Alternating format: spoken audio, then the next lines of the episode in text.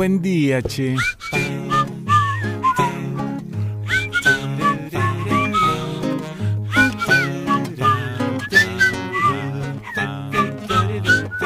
Hay mucha gente que cree que la radio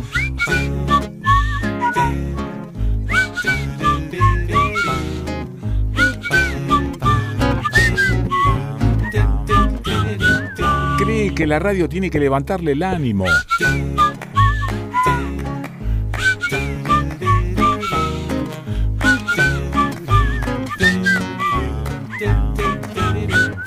Pero es que no siempre se puede.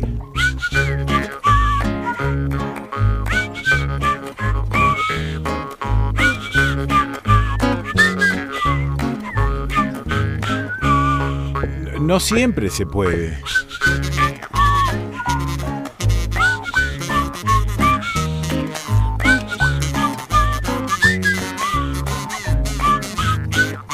Es más, a veces no se debe.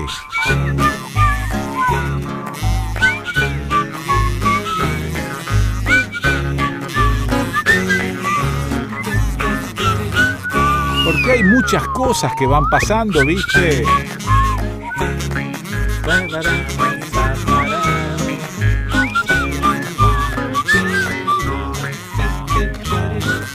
Pero esto nos tiene que hacer pensar.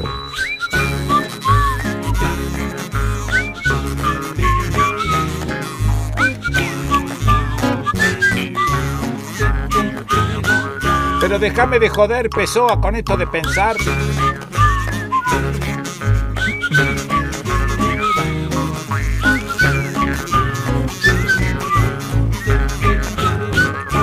Estoy todo el día bombardeado con cosas.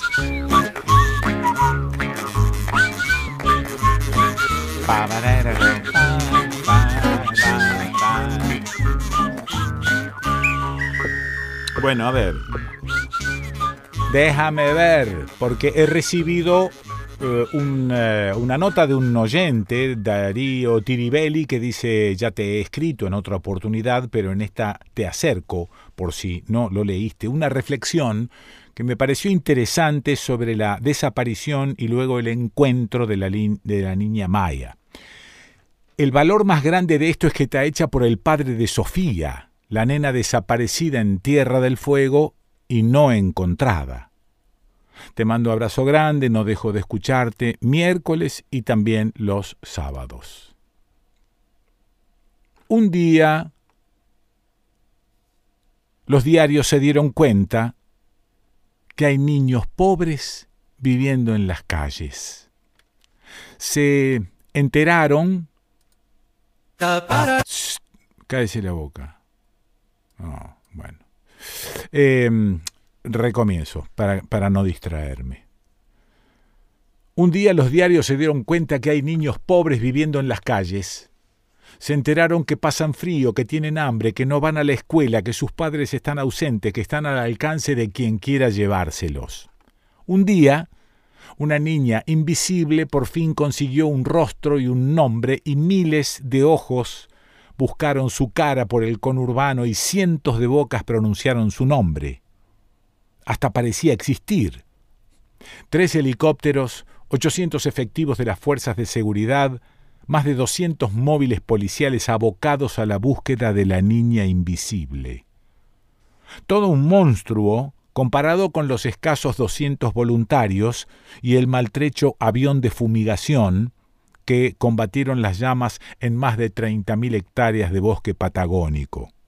Pero acá los intereses eran otros. Una madre atontada reclama por los medios lo que nunca pudo darle a su hija, mientras una horda invade la autovía implorando justicia y aparición con vida de una niña de tantas. Pero esta vez con nombre y rostro. ¿Y el padre? ¿Por qué nadie pregunta por el padre de la niña? Los que enarbolaban alegremente la consigna Esas negras de mierda se embarazan para cobrar un plan, de pronto arriaron su bandera para izar una nueva. ¿Dónde está el Estado que no protege a nuestros niños? Y la hipocresía una vez más, bailando impúdica en plena calle. La suerte y los ojos atiborrados de noticias de un camionero y una señora por fin dieron con el secuestrador que, sin entender muy bien lo que pasaba, fue detenido mientras la niña lloraba en los brazos castrenses de una mujer policía. La justicia dictaminó que ya no era conveniente pronunciar su nombre ni mostrar su rostro. La niña volvió a ser invisible. Los visibles ahora inundarán las pantallas con informes, notas, reseñas y debates. Los visibles harán uso y abuso, ellos también, de la niña invisible, para llenar sus propios cántaros y visibilizarse a sí mismos aún más. Los visibles seguirán sin ver, mientras los hipócritas, ciegos también, preparan su próxima bandera. Esto lo firma Marcelo Fino, papá de Sofía, del famoso Alerta Sofía. Los que enarbolan o enarbolaban alegremente la consigna esas negras de mierda se embarazan para cobrar un plan, de pronto arriaron su bandera para izar una nueva. ¿Dónde está el Estado que no protege a nuestros niños? Y la hipocresía, una vez más, bailando impúdica en plena calle. Ahora sí el grupo vocal.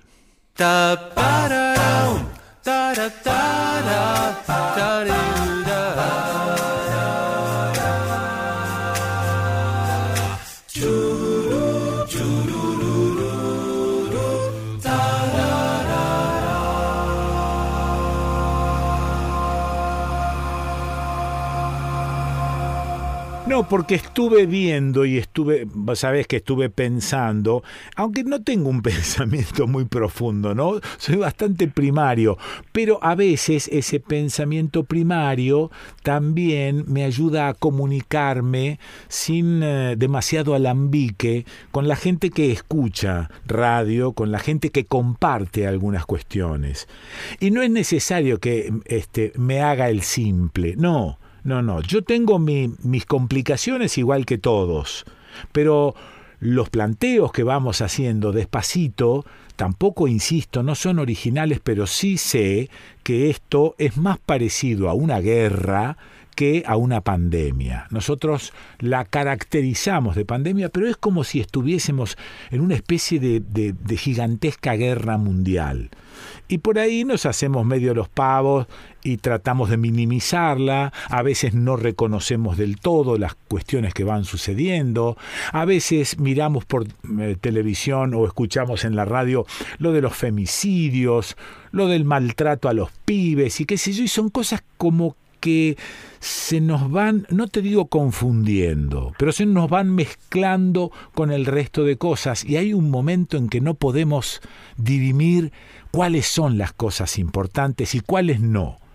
Entonces digo, bueno, eh, estamos pasando por un periodo en el que hay que tener eh, la mayor cantidad de cuidados posibles. Y no me refiero únicamente al barbijo, al alcohol, a la distancia física que no social. Eh, bueno, no únicamente a eso, sino que tenemos que estar de alguna manera tratando de pensar para adelante, ¿no? ¿Qué carajo vamos a hacer cuando esto pase, si esto pasa? El otro día saludé a un amigo y le dije, nos vamos a dar un abrazo en 10 o 15 años cuando esto pase. Y el tipo se quedó no sabiendo si lo estaba jodiendo. bueno, y la verdad es que yo tampoco sé si lo estaba jodiendo.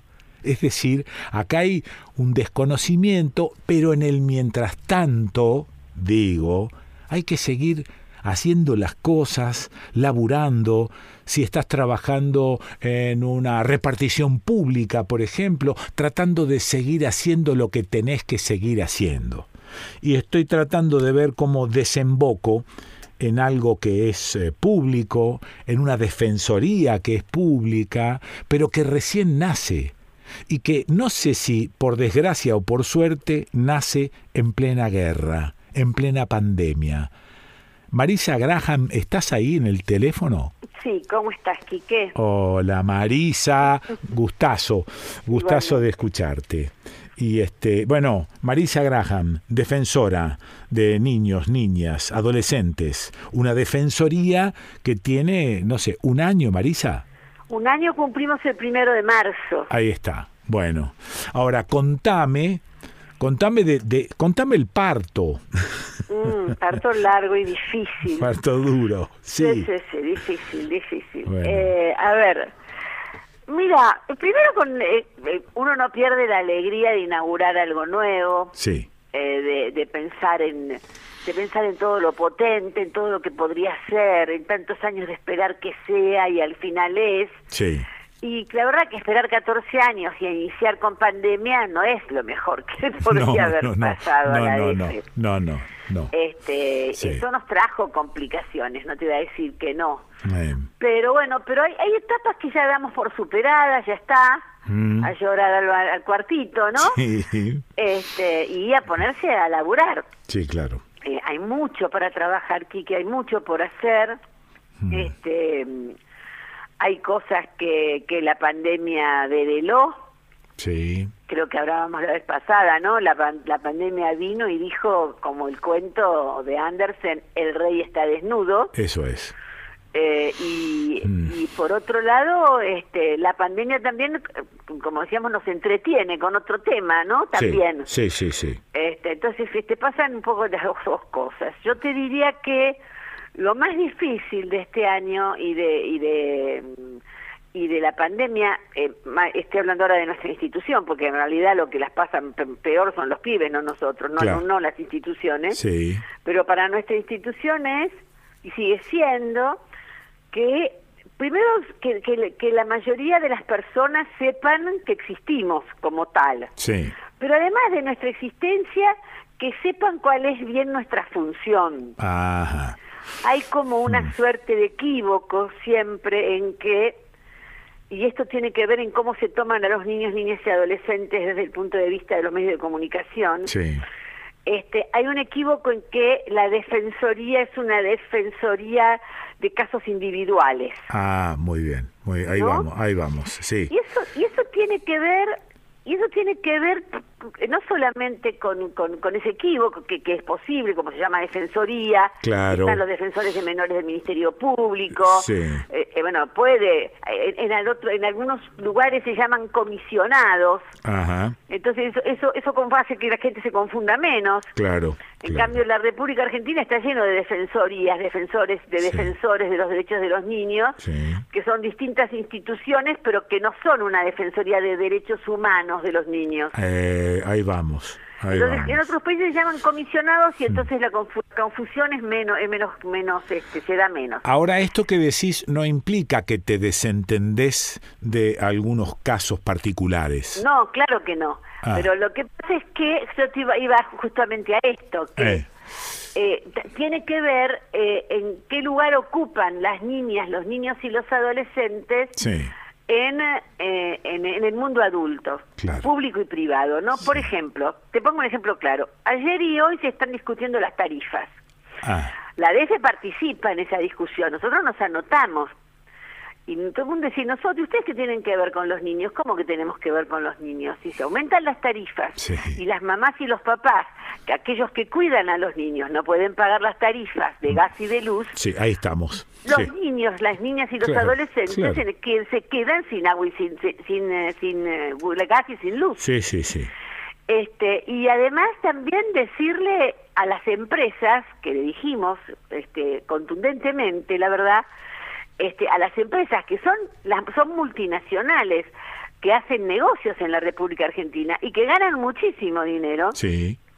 les dijimos piensen mm. en los derechos de los niños, niñas y adolescentes como colectivo, no en, el uno a uno, claro. que ustedes tienen una, lo que se llama una responsabilidad social empresaria y les pedimos y los exhortamos a que ganen un poco menos hmm. para pensar en que haya niños, niñas y adolescentes que no tienen, no que son la tarifa es más cara o es más barata, que no tienen luz o que no tienen gas porque los tendidos de ustedes, que así se llaman, no son, no son redituables si van a determinadas comunidades. Ahora, Marisa, tenés, bueno, digo, varios laburos por delante, porque eh, está bien, primero hacer conocer qué significa la Defensoría de Niñas, Niños y Adolescentes. Segundo, tratar de ver de qué manera convences a la gente de que esto no se trata de la Defensoría exclusiva de algunos casos particulares. Pero encima, em, vivimos en una sociedad donde el niño está fuera, es decir, no, no está considerado como, como un ciudadano o una ciudadana. Entonces, tenés otro laburo más, que es tratar de ver cómo se incluye al niño, niña y adolescente en la, en la vida de adultos. Sí, a ver, así, es, es, tal cual. Por eso nosotros siempre hablamos en, esto, en esta pregunta, ¿no? que, que, nunca se termina de contestar bien, es qué lugar ocupan este, este grupo etario, esta franja etaria de la población en este mundo adulto. Eso es. Este, eh, eh, eh, cuesta, además, cuanto más chiquitos es peor, ¿no? Claro, cuanto más bebés es, sí, son bichos. ¿cómo no es un bebé? no es cómo va a ser un ciudadano, es un bebé, no tiene bigote, ni tiene... No, no, sí, sí, ni se peina con raya al costado y gomina. No, no, está bien, está bien, está bien. Es un bebito, ¿cómo va a ser un ciudadano? No, es un ciudadano. Okay. Es un ciudadano con todos sus derechos. Entonces, todo lo que haga el mundo adulto, eh, sobre todo en lo público, pero también en lo privado, lo afecta afecta a ese grupo etario. Un grupo etario que además no se le pregunta mucho qué quiere, cuál es su interés, cuál es su necesidad. Se hace. Mucha gente de buena fe, ¿no? Lo hace. Ahora, yo te decía, ¿no? Esto de lo individual y lo colectivo, ¿no? ¿Qué hacemos con los derechos en general? Claro. Vivienda en general, eh, luz, gas, este, telecomunicaciones, este, no sé este y el uno a uno. ¿Y por qué te decía lo del uno a uno? Vos decías, pero vos te haces cargo del uno a uno, sí. A veces me hago cargo del uno a uno, pero también lo que yo siento en los últimos tiempos, y aprovecho este espacio siempre porque puedo, charlar tranquila con vos, es que como el uno a uno tiene muchísima más prensa que lo que le falta a las pibas y a los pibes como colectivo. Sí, muy bien, muy bien es que la presión sobre la DF es con, por, por el uno a uno. ¿Que es importante? Claro que es importante, porque la vida de todos y cada una es importante. Sí. Pero este, eh, en los medios aparece y hay algo de morbo, lo, discúlpenme, lo quiero Algo, algo. Bueno, pero que... que decilo, eh, decilo tranquila.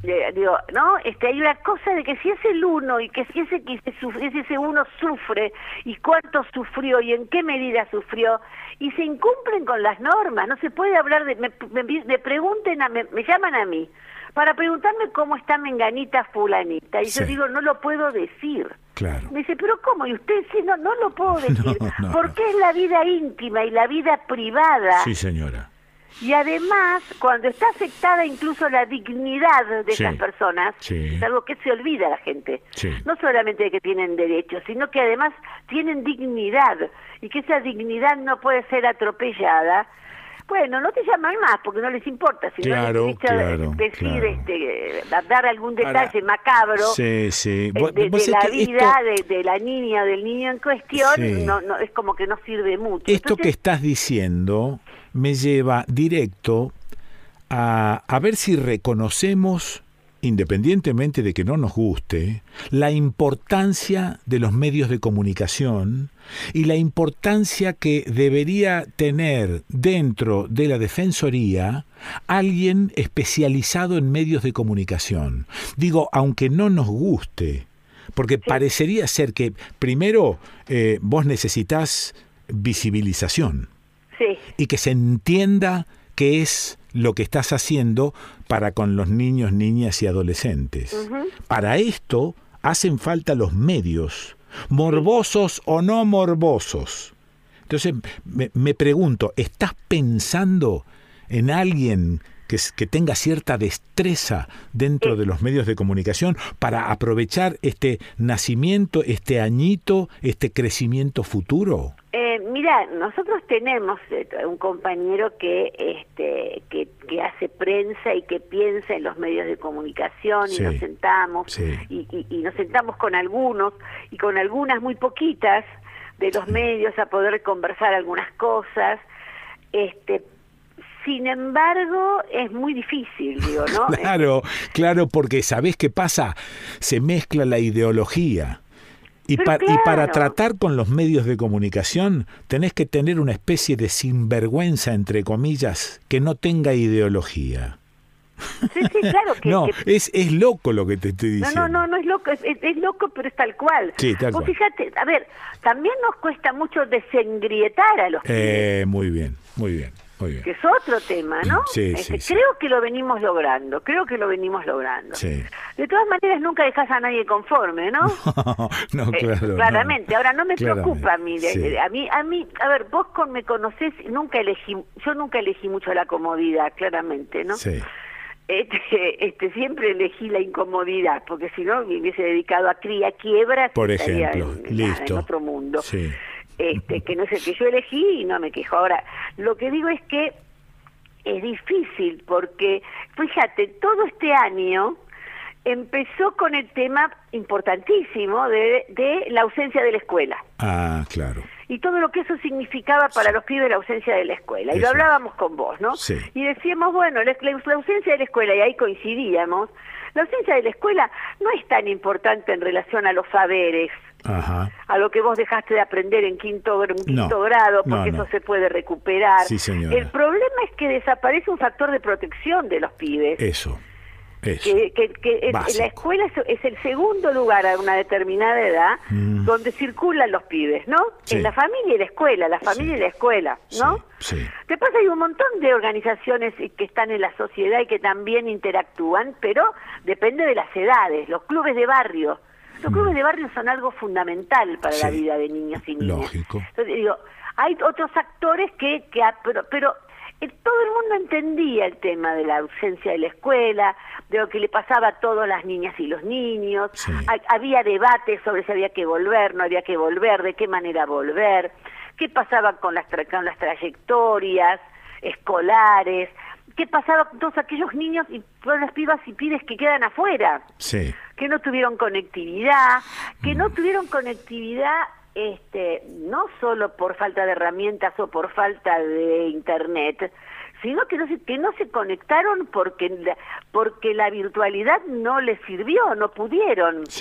Aún en las mejores condiciones materiales para conectarse, porque no todo tiene que ver con el objeto.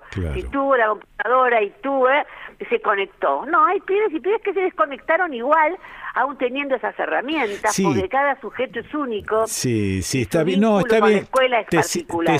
Te, sigo y, te persigo, pero, pero también entiendo que estábamos estábamos, me incluyo, todos mucho más preocupados por la currícula de la educación, por la pérdida de la currícula de la educación, que por esto que estás mencionando. Sí, yo creo que los debates se daban por ahí y cuando yo decía estas cosas también aparecía como como a la defensora no le interesa que los niños aprendan a sumar, a restar, a leer. Exactamente, sí. A ver, sí, a mí me interesa, ¿cómo no me va a interesar las trayectorias e-, educativas? Sí, sí, pero hay una cuestión de... Eh, de... Pero a mí me preocupa otra cosa, que es, a ver, me preocupaba. Prioridad. fíjate, eh, la primera pelea que yo vi en los primeros días de marzo, cuando se cerraron las escuelas, lo primero que pensé es, uy, los comedores escolares. Ah, claro. Ah, ¿Por qué? Porque la mayoría de los niños, de, los nenes y nenas en la República Argentina y en la región, porque no es solo la República Argentina, en la región, eh, la mayoría de los pibes tienen una, dos, hasta tres ingestas en la escuela. Sí. Y lo que funciona ahí es el comedor escolar, es el guiso, ¿no? Sí. Hay pollo, hay carne, hay verduras, ahí está la, está la señora, la que en general son todas mujeres, las que cocinan. Sí, sí, las, las ingestas son variadas. Y no resulta difícil trazar un paralelismo con otras informaciones que por ahí se manejan eh, independientemente o sueltas de esto, por ejemplo, cuando te dicen el 50% de los pibes en este país están bajo el nivel de la pobreza. Esto, esto debería este, desembocar casi automáticamente en el comedor. Exactamente, bueno, exactamente.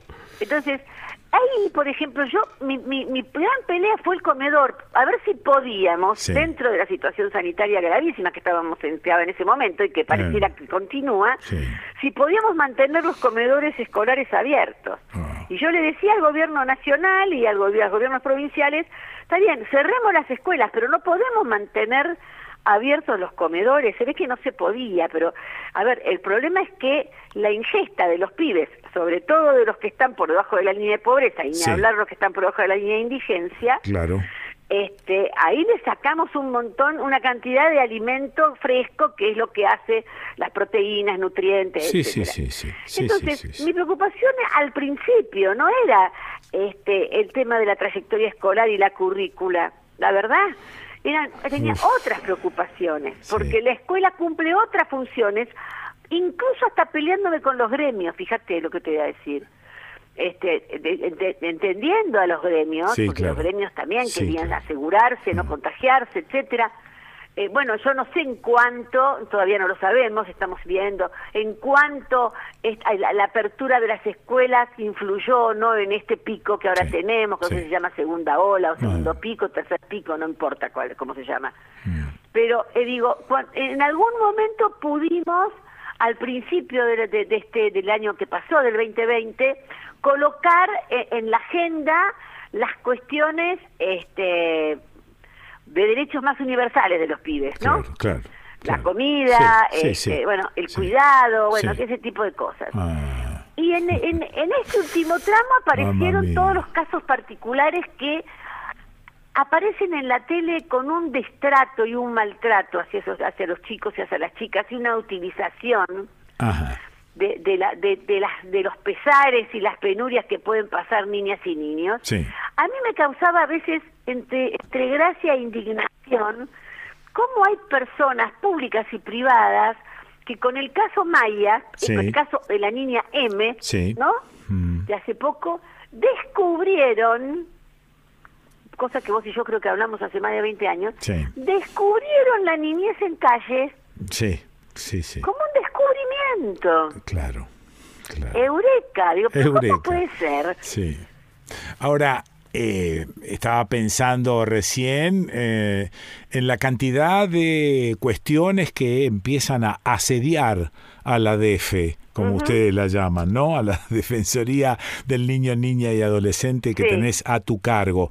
Eh, hablo de, bueno, estábamos charlando sobre educación, eh, pero también eh, sigue adelante el tema de la adopción, sigue adelante el tema de violencia familiar. Bueno, este, digamos, laburo no te va a faltar, Marisa. No, no, laburo no falta, no, no, no falta, no. Y además, este, y otra cosa también es que, bueno, mm. nosotros eh, trabajamos y creo que ahí lo logramos pero con una creativa, eh, no con una con una periodista o periodista o, experto en medios, que eh, que el logo y que la Esto de llamarla la DEFE se diferenciara sí, claro. de, de las defensorías del Ministerio Público. Sí, del pueblo, ¿no? Eh, eh, la DEFE fue, fue un buen descubrimiento, digamos, fue algo piola, ¿no? Por eso y cuando la gente, la gente general habla de la DEFE y esto está bien, eso nos vino bien, porque ahí nos podemos diferenciar. Este, pero claro que todo lo demás continúa, pero estos descubrimientos que hace la gente como si como si no supieran o no hubiesen visto nunca, sí.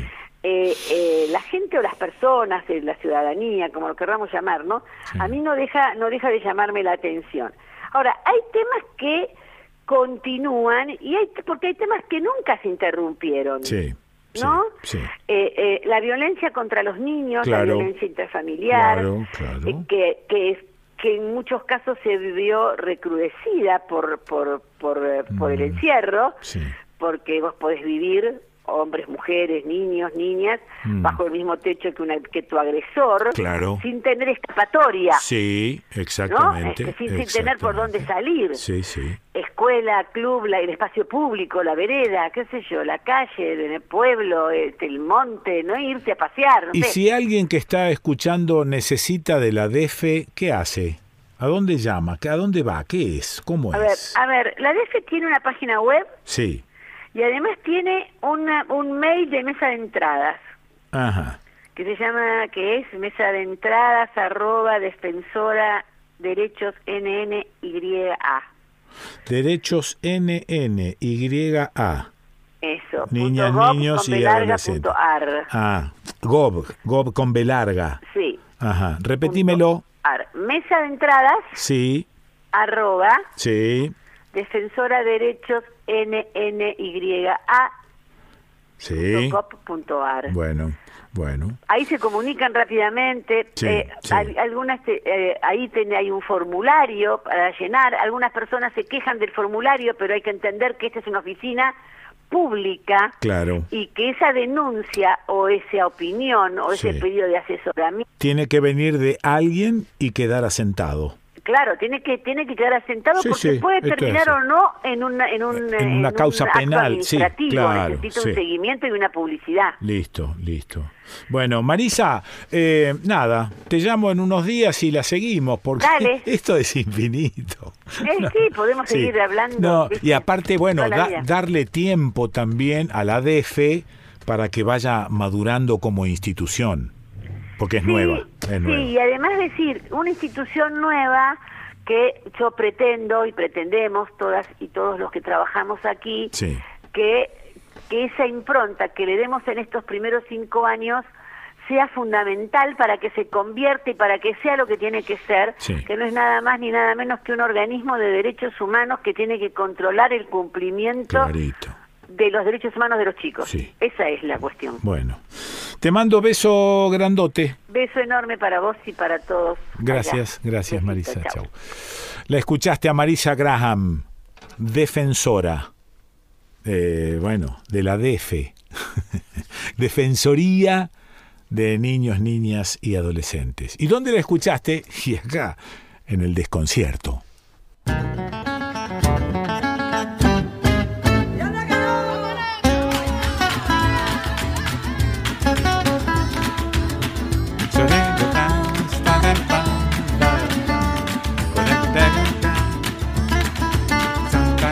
La escuchaste, ¿no? Escuchaste lo que te leí al principio, ¿no? ¿Vos sabés que hay chicos en la calle? No, me estás jodiendo. Pero te juro, yo, yo vi uno. No, acá, en este país, no, me estás jodiendo. Señoras, señores, esto es el desconcierto.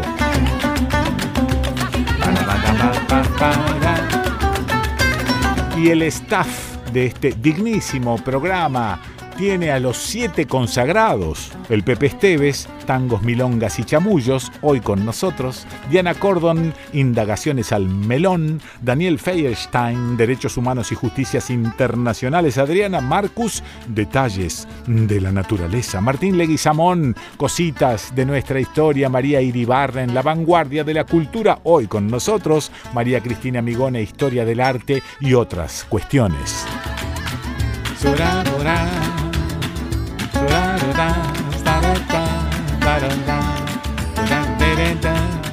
avanza la nueva escuela. Diego Genú, Política Nacional, Alejandro Raimond, biografías, relatos y otras abstracciones. Eh, el Tanu Pessoa, pelis y series. Nicolás Olsevicki, Comunicación de la Ciencia. Lucila Pessoa, museóloga de cabecera. Fernanda Nicolini, el libro de cada mes, Fede Yáñez, los deportes, todos. Los nuevitos, Sonia Tesa, Comunicación e Inclusiones, Gabriel Brenner, Educando al Soberano.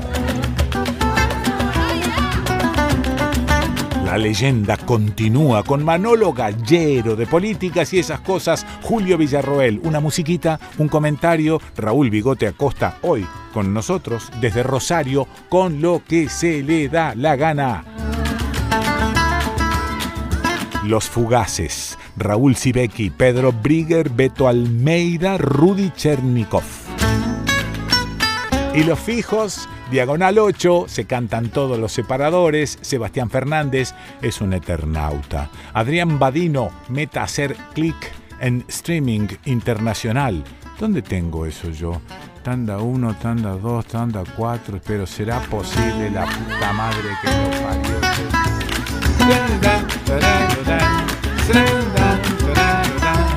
Bueno, lo paso más tarde porque no lo puse acá. Caro Pórfido, productora en la continuidad Nico Tomé, diseños, videitos y redes y más, y Leda Berlusconi, producción general Quique Pessoa. Ay, cómo me hace renegar este tipo.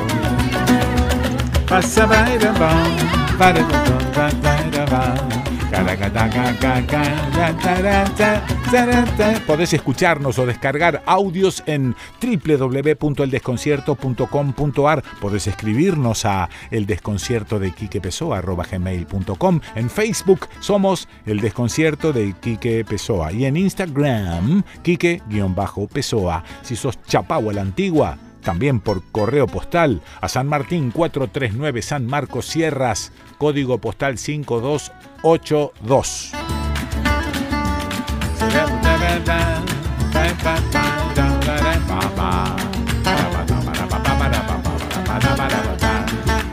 Bueno, y siempre hay un previously. ¿Viste que siempre?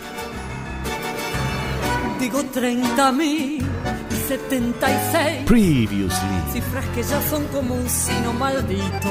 In the desconcierto. Bueno, el fútbol está muy, el, o sea, el deporte en general, porque hubo cuatro mundiales en los años de la dictadura en Argentina, porque ah, se corrió Fórmula 1, hubo torneos de tenis a nivel mm. internacional, sí. pero bueno, el emblema, si querés, es el, el Mundial del 78 por, eh, por las denuncias de que había de la prensa internacional, por eh, lo que pasó con el seleccionado holandés, eh, por un jugador sueco que fue a, la ronda de, las madres, viste, como que eh, siempre queda esa situación flotando en el aire.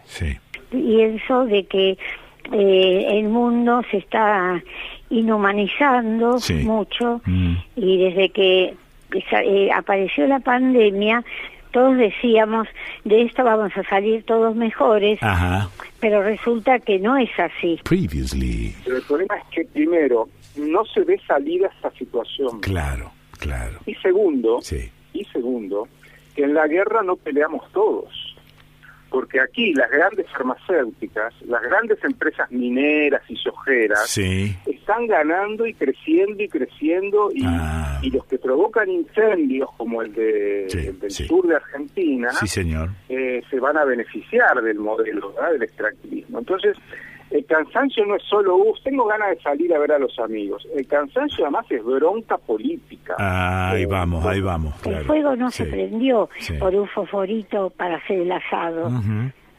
Tuvo otra significación. Sí, sí. No fue así. Y otra intención. La intención es de, eh, quemar el, país para que se hagan los grandes negocios de todo tipo, no solo inmobiliarios. Mm. Previously. Mira, eh, para mí el hecho histórico es cuando declaran la pandemia a nivel mundial y en Argentina. Sí. Y a partir de ahí empieza todo este proceso que seguimos viviendo. Sí. Cuando se termine, como dijiste vos recién, ojalá que termine pronto. Sí. Ahí se va a analizar la pandemia como un proceso histórico del siglo XXI. Listo. La arqueología de género hace un replanteo de toda la ciencia arqueológica construida tradicionalmente por científicos masculinos. Sí, señor.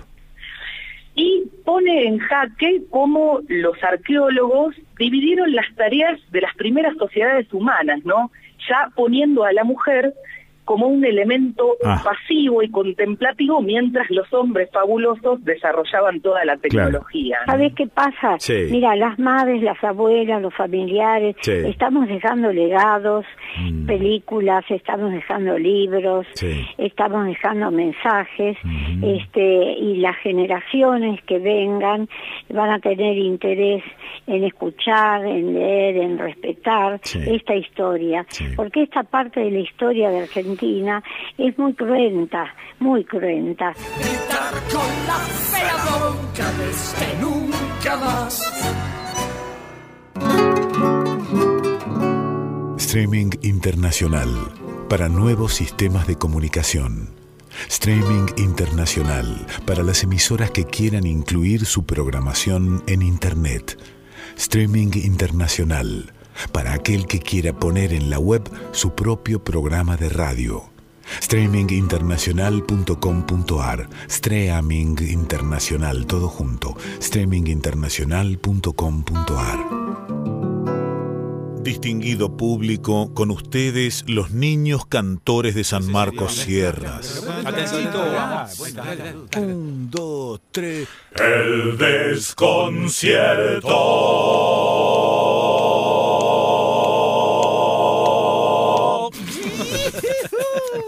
¿Y qué le pareció, don Roberto? Y vos tenés que cantar, viejo, porque vos cantás bien. concierto ya llegó.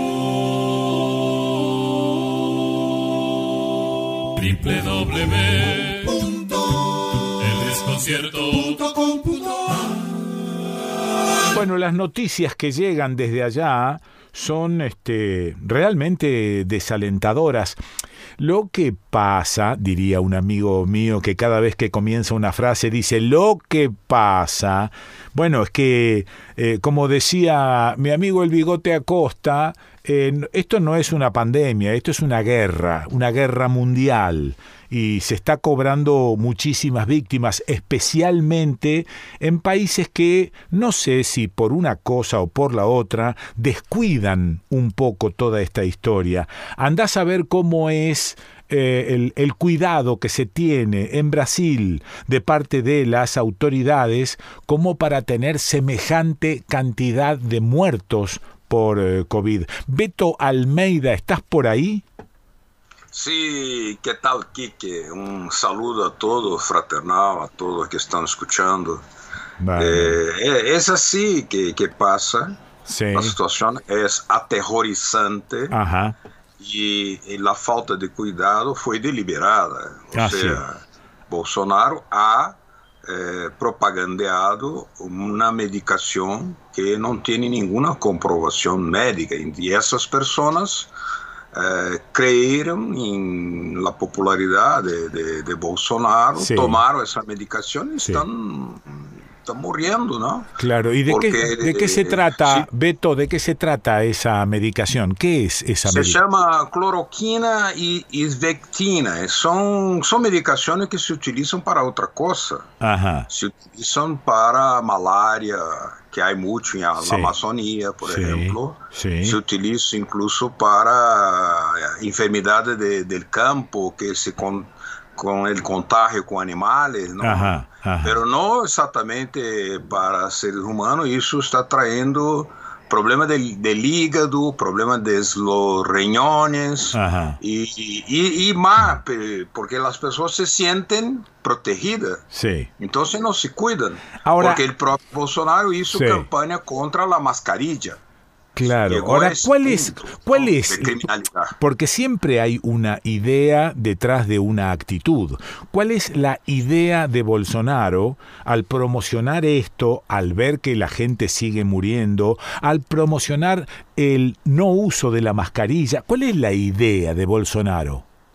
Es una idea paralela a la demolición de Brasil. Bolsonaro es un agente externo contra Brasil un agente externo contra Brasil. Entonces él continúa lo que Sergio Moro hizo con la Lava Jato, que destruyó ah, Jato, sí. eh, la Petrobras, las mm. empresas de ingeniería nacional, prendió Lula y tumbó a Dilma Rousseff, que no ah. reaccionó atenção que Dilma não reacionou, muito estranho, muito raro, isso sí. jamás. Sí. E dijo que não houve interferência externa, quando todos sabem, e Lula lo disse, sim, isso vem de Estados Unidos. A ah. Lava Jato é uma operação geopolítica, não de luta contra a corrupção. Então, Bolsonaro está demolindo e para fazer uma demolição que vai terminar com esse país sendo praticamente uma colônia, não?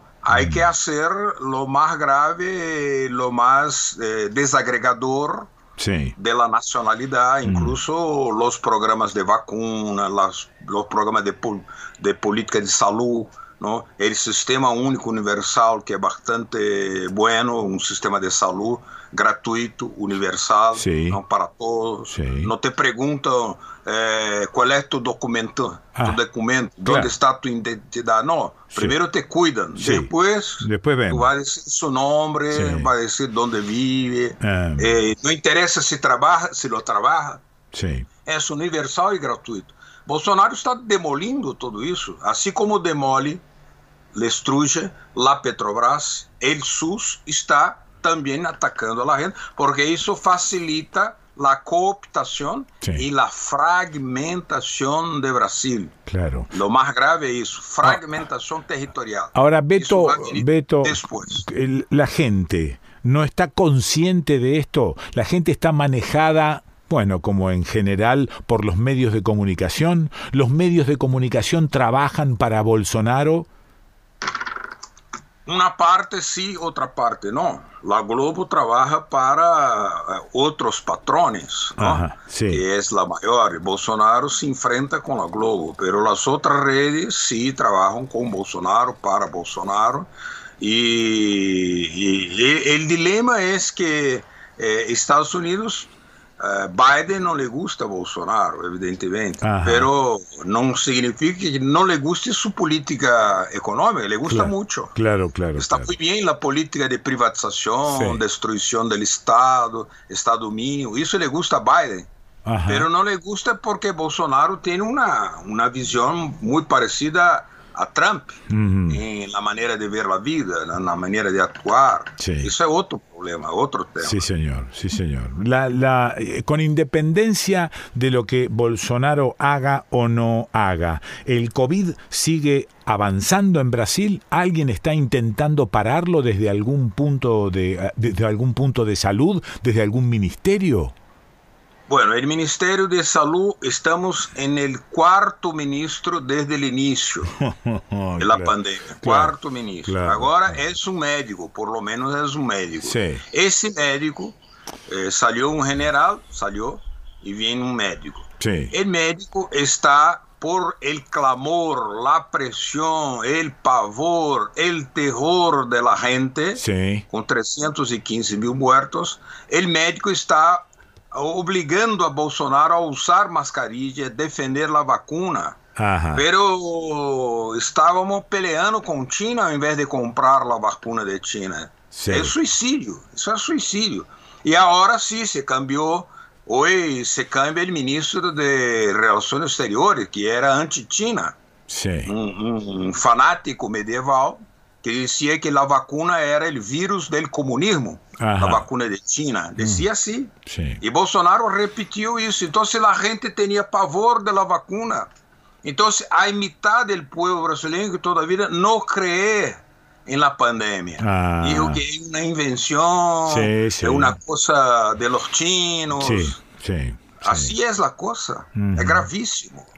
Entonces, lo que se está haciendo ahora que, por ejemplo, yo el sábado vacuné.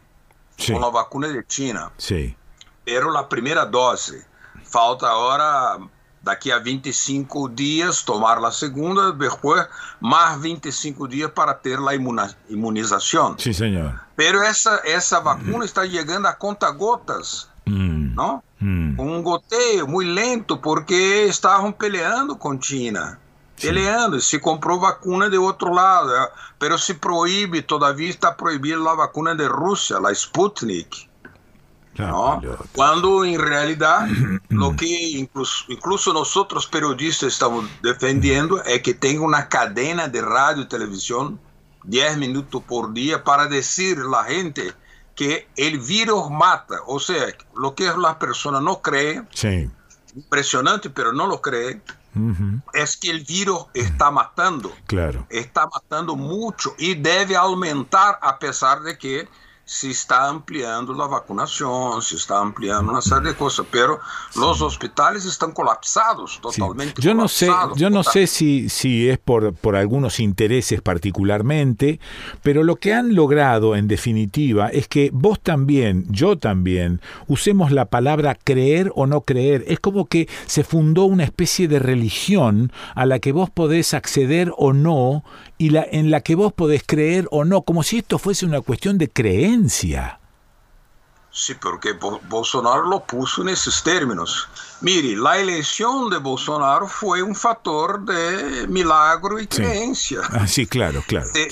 Se, hizo mm. una, una maniobra muy sofisticada, mediática. Sí. Ah, tú sabes muy bien que los políticos solo creen en los factores de manipulación mediática cuando les favorece. Claro. Quando, pero não querem entender que acá houve um processo, uma blitz midiática internacional ah. para eleger um nome sí. que não tem nada a ver. Claro. Claro, não, que claro. não tem nada a sí. ver com a vida, com a sí. cultura, nem com a política. Ou seja, transformar um, um tipo que era contra a política em ele, e, e lo elegeram porque dizia que ele era contra a política, mas é deputado há 30 anos. Claro. Claro. Sin hacer nada, no tiene un proyecto. Beto, ahora, pena de muerte. ahora anda, anda, anda Lula por ahí asomando la cabeza. ¿Cuál es, ¿Tiene algún plan? ¿Se lo ve crecer? ¿Cómo es lo de Lula? Sí. Muy bien, cambió todo. Hubo un terremoto político a partir de la inocencia reconocida de Lula. Sí. Pero eso no significa que no tenga otros procesos. Ah. Entonces hay una maniobra del Supremo Tribunal Federal, o sea, de los grandes capitales, ¿no? que están, sí. no quieren a Bolsonaro, pero no quieren a Lula. Entonces tienen que inventar una tercera vía. ¿Y cuál sería Ajá. la tercera vía? Es un hombre que defienda los privilegios de, la, de los magnatas de la comunicación, sí. de la banca, sí. de lo, del agronegocio, ¿no?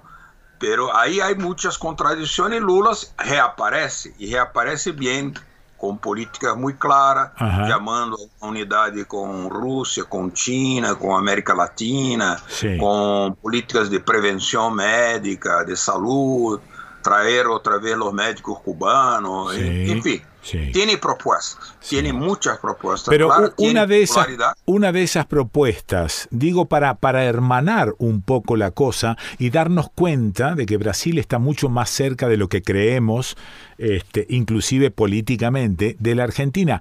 Eh, Lula estará de alguna manera empezando a pensar en una modificación del Poder Judicial? Mire, eh, no tiene fuerza para eso ahora. Ajá. Tanto es así que en su gobierno él se sometió a, a, las indicaciones que vinieron del campo conservador. Sí. Y ese poder judicial es indicado por Lula, resultado de lo que Lula eh, submetióse. Sí, ¿no? sí. O sea, así como se ha sometido a los apetitos de la banca.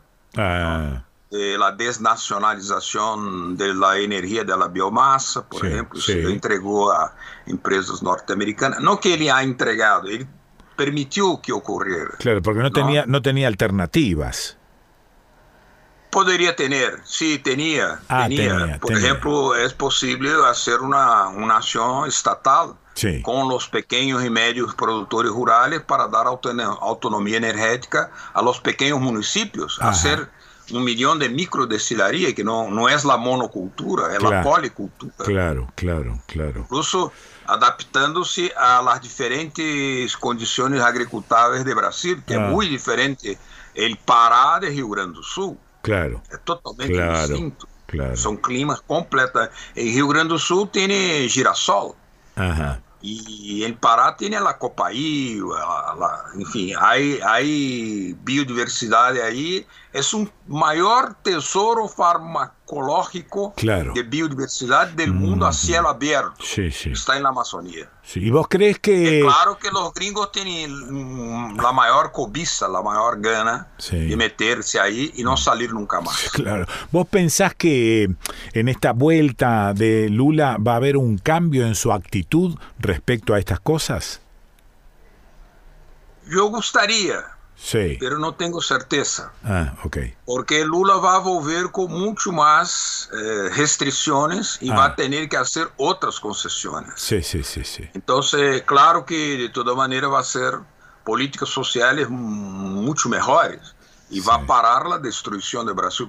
Esto basta para decir que él es mucho mejor. Claro, claro. listo. Pero no es el suficiente para hacer de ese país lo que puede ser, como decía Darcy Ribeiro. Ajá. El país puede ser la nación más próspera del mundo, sí, señor. más generosa del mundo. Sí, señor. No tiene sentido haber un único pobre en Brasil. Claro. No hay razón para eso. Claro. No entanto, las personas todavía están comiendo ratos, sí. comiendo eh, sobras en la basura hospitalar, sí. placentas humanas, sí. placentas humanas. Sí. En las basuras hospitalares. ¿Es necesario decir algo más? Mm. Beto, ¿estás trabajando mm, con libertad? ¿Estás trabajando sometido a, a algunas eh, direcciones? Eh, ¿Estás trabajando bien? Eh, ¿Te persiguen por las cosas que decís? Bueno, yo tomo cuidado, pero claro que hay un riesgo. Yo trabajo para Telesur, sí. ¿no? Mm. Y trabajo acá con las televisoras. Un, tenemos una red de televisoras comunitarias que sí. va del nordeste hasta, hasta Curitiba. Sí. Y, y, y, hay un periódico en que escribe. Todavía no fuimos, eh, no fuimos importunados hasta, hasta el momento. Porque no es exactamente. Hay persecución a periodistas, sí, pero hay también, por ejemplo, periodistas que procesan a Bolsonaro y ganan la justicia. Ah, claro. Claro. Porque Bolsonaro hizo una palabra fea con una reportera de la, la Hoja de São Paulo. Sí. Y ella le procesó y ganó. Él va a tener que pagar 20 mil reales por daños morales Ajá. a la señora. Ajá. ¿Y qué fue, Entonces, lo, qué fue lo que le dijo? ¿Qué fue lo, no es, no ¿qué es, fue lo que dijo? ¿Qué fue lo que dijo Bolsonaro de ella? Eh, Tú sabes que la palabra furo. Furo. ¿Qué es? Furo. Que em, period, em periodismo acá em Brasil, por lo menos, furo quer dizer uma matéria exclusiva, não? Ajá. E ela le entrevistou a Bolsonaro e ele hizo uma, um doble valor e ele dijo como se fosse o orifício sexual. Ah, ela ok. Furo. Oh, sí, sí, sí. Furo de agujero, sí assim, uma coisa de... De, de, de, de, gangster. Sí, sí, sí, sí. De tipo bastante de nivel bajo, Ajá. moral, moralmente okay, bajo. Okay, sí, sí. Y ella sí. le procesó porque estaba grabado. Sí, más que bajo por ahí parece demasiado primario, ¿no? Sí, salvaje. Ah, ok, sí, claro. Totalmente salvaje, primitivo. Claro, claro, ¿no? primitivo, eso es. Ni los hombres de las cavernas de la, la cueva. Aquellos tenían la pintura rupestre, eh, sí, sí, sí, un poco sí. de intelectualidad y de cultura. Bueno. bueno, Beto, ¿algo más para contarme desde allá? Esperanza. Sí. Esperanza. Hubo un cambio de ministerio ayer, seis ministros fueron fueron cambiados. Sí. Porque Bolsonaro está teniendo una presión del nuevo Congreso Ajá. que lo amenaza con impeachment. Claro. Y claro. Bolsonaro, para salvar su propio cuello, está haciendo Negocia. cambios. No, Sí. es- hace concesiones, pero Claro. al mismo tiempo se prepara para hacer alguna cosa muy sinistra. Porque no puede perder, sabe que no puede perder la reelección. Qué loco eso. Él Sí, sabe. Sí, Por todo lo que ha hecho, puede ir a la cárcel. claro, claro. Entonces, ellos van a hacer, y ahí vamos, van a buscar alguna conexión con Biden Sí. para hacer una operación que impida a Lula llegar al Palacio de la Alvorada Listo. otra vez. Bueno. Bueno, Beto, te mando abrazo grandote. Gracias por este ratito. Gracias por esta pincelada desde allá, desde Brasil. Ojalá puedan eh, disminuir los casos, los contagios y fundamentalmente la cantidad de muertos que hay. Este, Sí, sí, eso, sí. te mando, te Eso mando, es sí. esencial. te mando abrazo Esencial. grande, abrazo grande, Beto. Muchas gracias, un abrazo fuerte. Chao. Muito obrigado. Eh, bueno, eh, lo escuchaste a Beto Almeida. ¿Y dónde lo escuchaste? ¿Y desde dónde? Y desde allá, desde el hermano país, Brasil. ¿Y dónde lo escuchaste? Y lo escuchaste aquí en el desconcierto.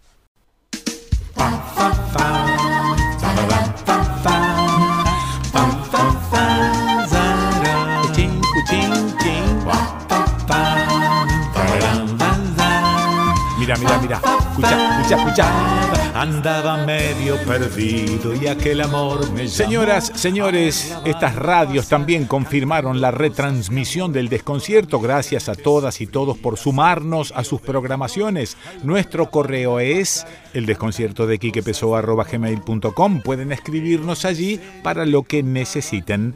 En Mendoza, General Alvear, FM Nuestra Pehuenche, 98.9. En Entre Ríos, El Cimarrón, Departamento Federal, Radiovisión San Isidro, 101.1 FM, Villaguay, Mesopotamia, FM 97.1, La Meso, Paraná, Radio UNER, FM 100.3 en Chubut, Puerto Madryn, FM Ciudad 90.1 en Treleu, Radio Comunitaria Sudaca, FM 105.3 en Río Negro, Bariloche, FM Los Coihues, 105.5 FM Gente de Radio 90.3 en Viedma, Radio Encuentro 103.1 en San Luis, San Luis Capital, FM Ciudad 98.9 en Merlo, Radio Identia FM 103.3 en La Pampa, Santa Rosa FM Sonar 97.9 La Tosca, 95.1 en General Pico, Radio Libre FM 93.5 en la Ciudad Autónoma de Buenos Aires, Radio Música Internacional desde San Telmo. Y hay más radios, ¿eh? pero no te quiero abrumar.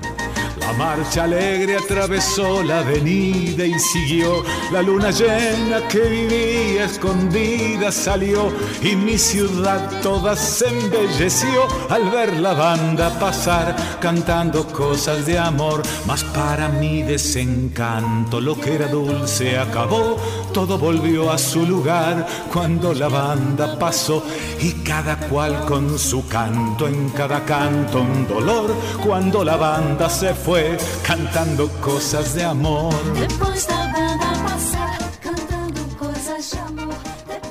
Motivada por la emoción que me hizo encontrarlos, quise hacerles un obsequio.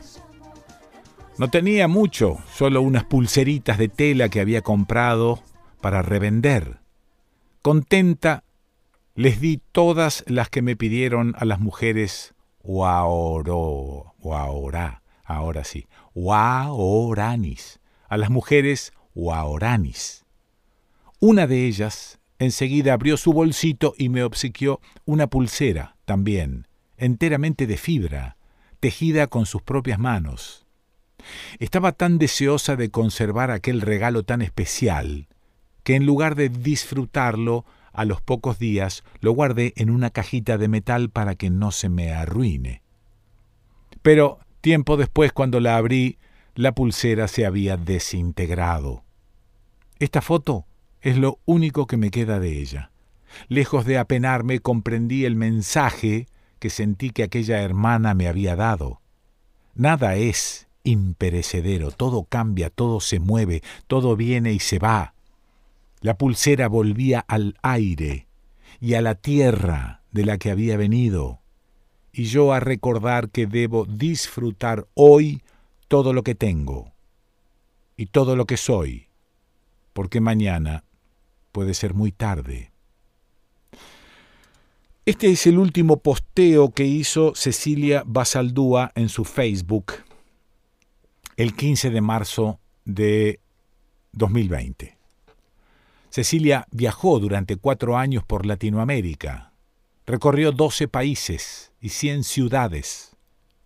Y justo antes de la Navidad del año 2019, sus padres fueron hasta La Quiaca a buscarla para regresar a Buenos Aires a pasar las fiestas en familia.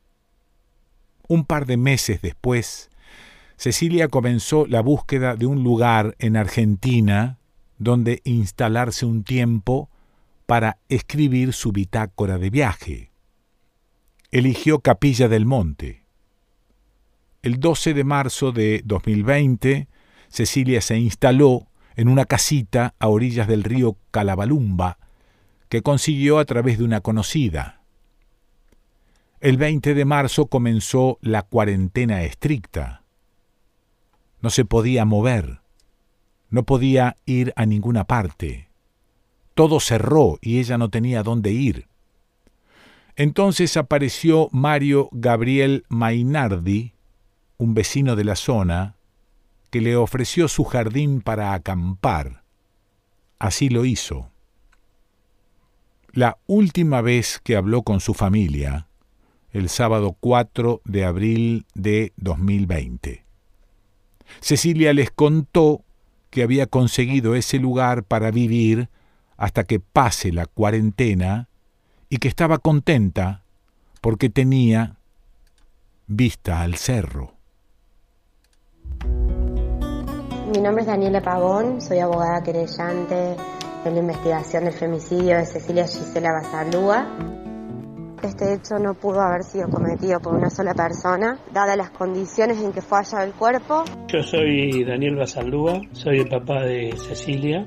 Este, bueno, fue este, estrangulada mi hija, violada,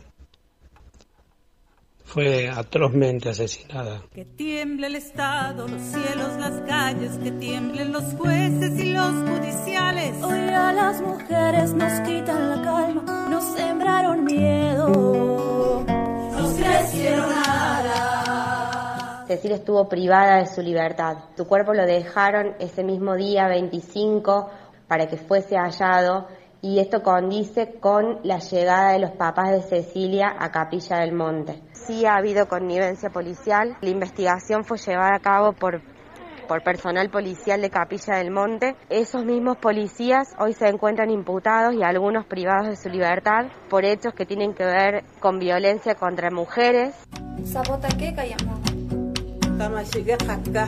Hubo una fiesta en la casa de Mainardi, que es donde ella estaba, es el sábado a la noche. Eh, él, nos, él dice, eh, le dice a todos que Cecilia se fue con un brote psicótico. Nunca nadie la vio a Cecilia después de eso. A cada minuto de cada semana nos roban amigas, nos matan hermanas, destrozan sus cuerpos, los desaparecen.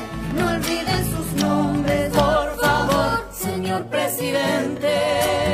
Hoy la causa ha sido elevada a juicio de manera arbitraria y, con una premura que, la verdad que no sabemos a qué obedece. Nosotros, por supuesto, estamos esperando que, que realmente investiguen de verdad, que la fiscal se haga a un lado y ojalá que quieran investigar por parte de la querella nos oponemos a esta elevación a juicio porque nos parece que la investigación no se encuentra concluida, que sobre el único imputado no existen elementos de pruebas suficientes como para acreditar su autoría. Necesitamos que la fiscal escuche y siga avanzando en la línea de investigación propuesta por esta querella. Las pruebas que existen contra el único imputado son insuficientes. Lo único que lo vincula a mi hermano es el testimonio de un policía que dice que mi hermano se autoincriminó. Eso es todo, no hay otra cosa. Otra prueba científica, no hay nada. Sufrieron apremios ilegales, eh, golpes, amenazas y todo eso para obligarlo a autoincriminarse, Lucas. Soy Susana Reyes, la mamá de Ceci, eh, Cecilia Gisela Basaldúa. Bueno, estamos muy indignados por toda esta esta injusticia con que se mueven ahí en capilla, tanto la policía como fiscales, jueces. Nos gustaría que cambien todo eso, que hagan una limpieza, porque es indignante todo lo que está pasando en Capilla, en Córdoba, en todos esos lugares, obvio, en todo el país, ¿no? Pero principal, principalmente ahí donde asesinaron a nuestra hija, que nosotros nunca lo hubiésemos esperado y bueno, un consejo a toda la gente, estamos muy apoyados por los movimientos de mujeres, bueno, que pierdan el miedo, que se levanten todos, porque si se levanta todo el pueblo, toda la gente, van a, van a lograr que, que, esto no quede impune, no solo el de mi hija, sino el de todas las mujeres y hombres que matan.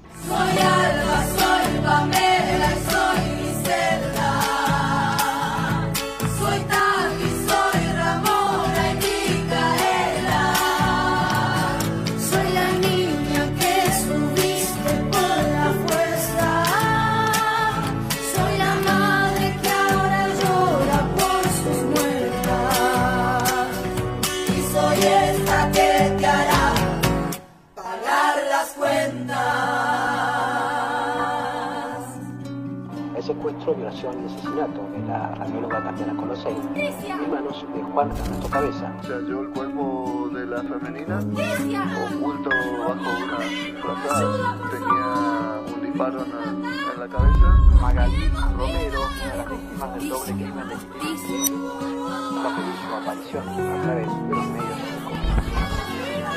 Lamentablemente la profesional pasada sin vida en un descampado de la zona norte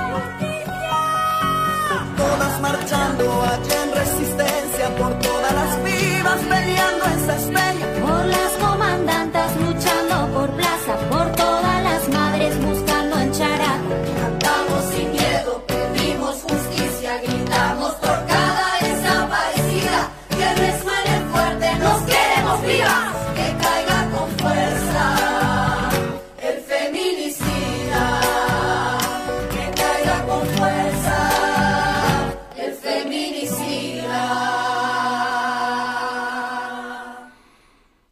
Con una pandemia como esta, hasta se nos encierran las rebeldías.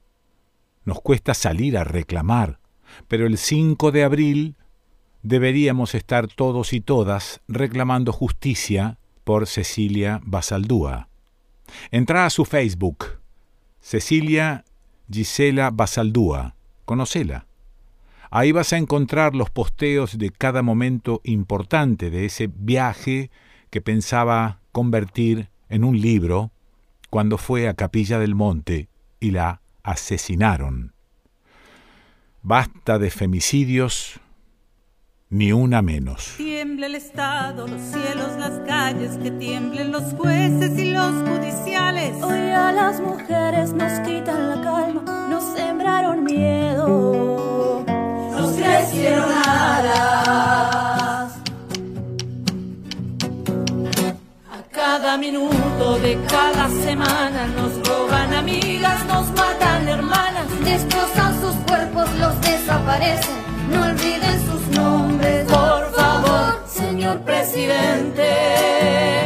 Luchamos sin miedo, pedimos justicia, gritamos por cada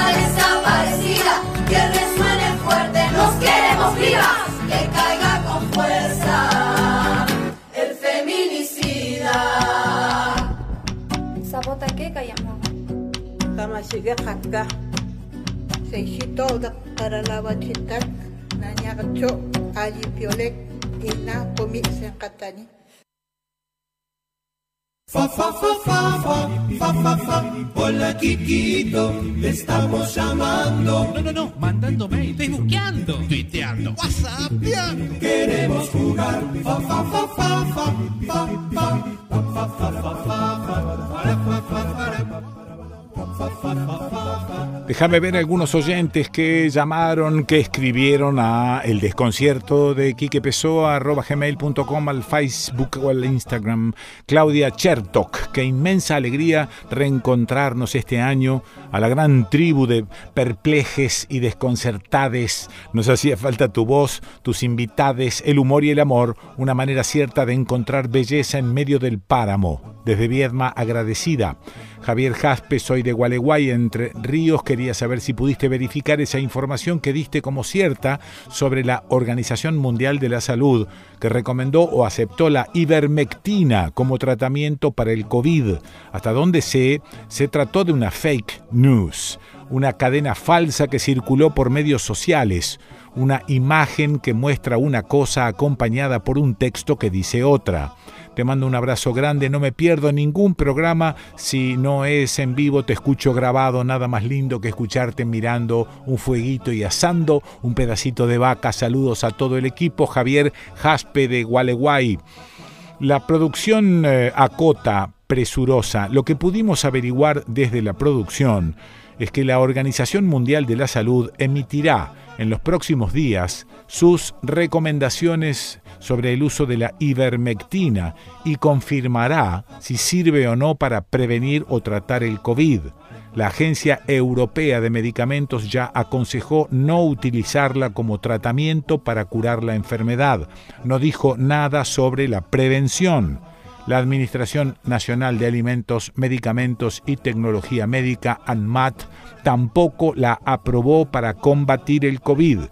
La Sociedad Argentina de Infectología, SADI, dijo que mientras no existan pruebas de mayor calidad, desaconseja utilizar la ivermectina para el tratamiento y o profilaxis del SARS-CoV-2. Esto dice presurosa la producción. Ángel Díaz, soy un ferviente escucha de usted, vivo en Jesús María, recurro a escuchar sus lecturas, cuentos de medianoche. Hace poco pude disfrutar de las fuerzas extrañas, Lugones y el cuento Isur, tantas veces leído a solas y ahora escuchado por usted. Gran emoción conmovió a mis entrañas esa noche hasta las lágrimas. Muchas gracias. La producción acota presurosa.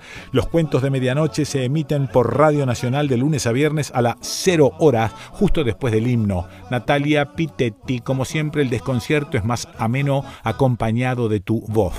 Abrazo desde la Pampa Arequitense. Cristina Guijarro, estuve en San Marcos Sierras. Me dio pudor ir a conocerte, a vos y a tu familia, cuando estuve el año pasado. María Elena Puyán, gracias por estar siempre junto al pueblo. Te escucho por FM de la calle en Bahía Blanca. Abrazos. María del Carmen Belomo, coincido tanto con tus desconciertos. Admiro tu vocación de tratar de abrir el marote que tanto nos hace falta. Que estés bien, disfrutando y gran abrazo.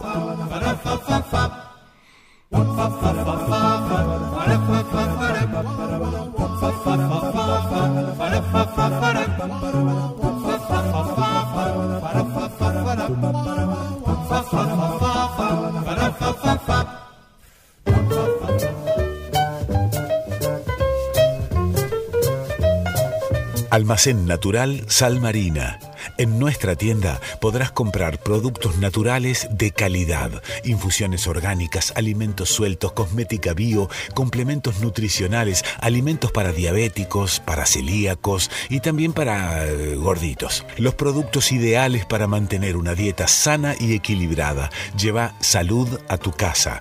Almacén Natural Sal Marina. Encontralo en Valle Hermoso, Punilla, Córdoba, con Salvi 192, frente a la plaza, a una cuadra de la IPF o en internet almacensalmarina.gmail.com, en Facebook Almacén Salmarina.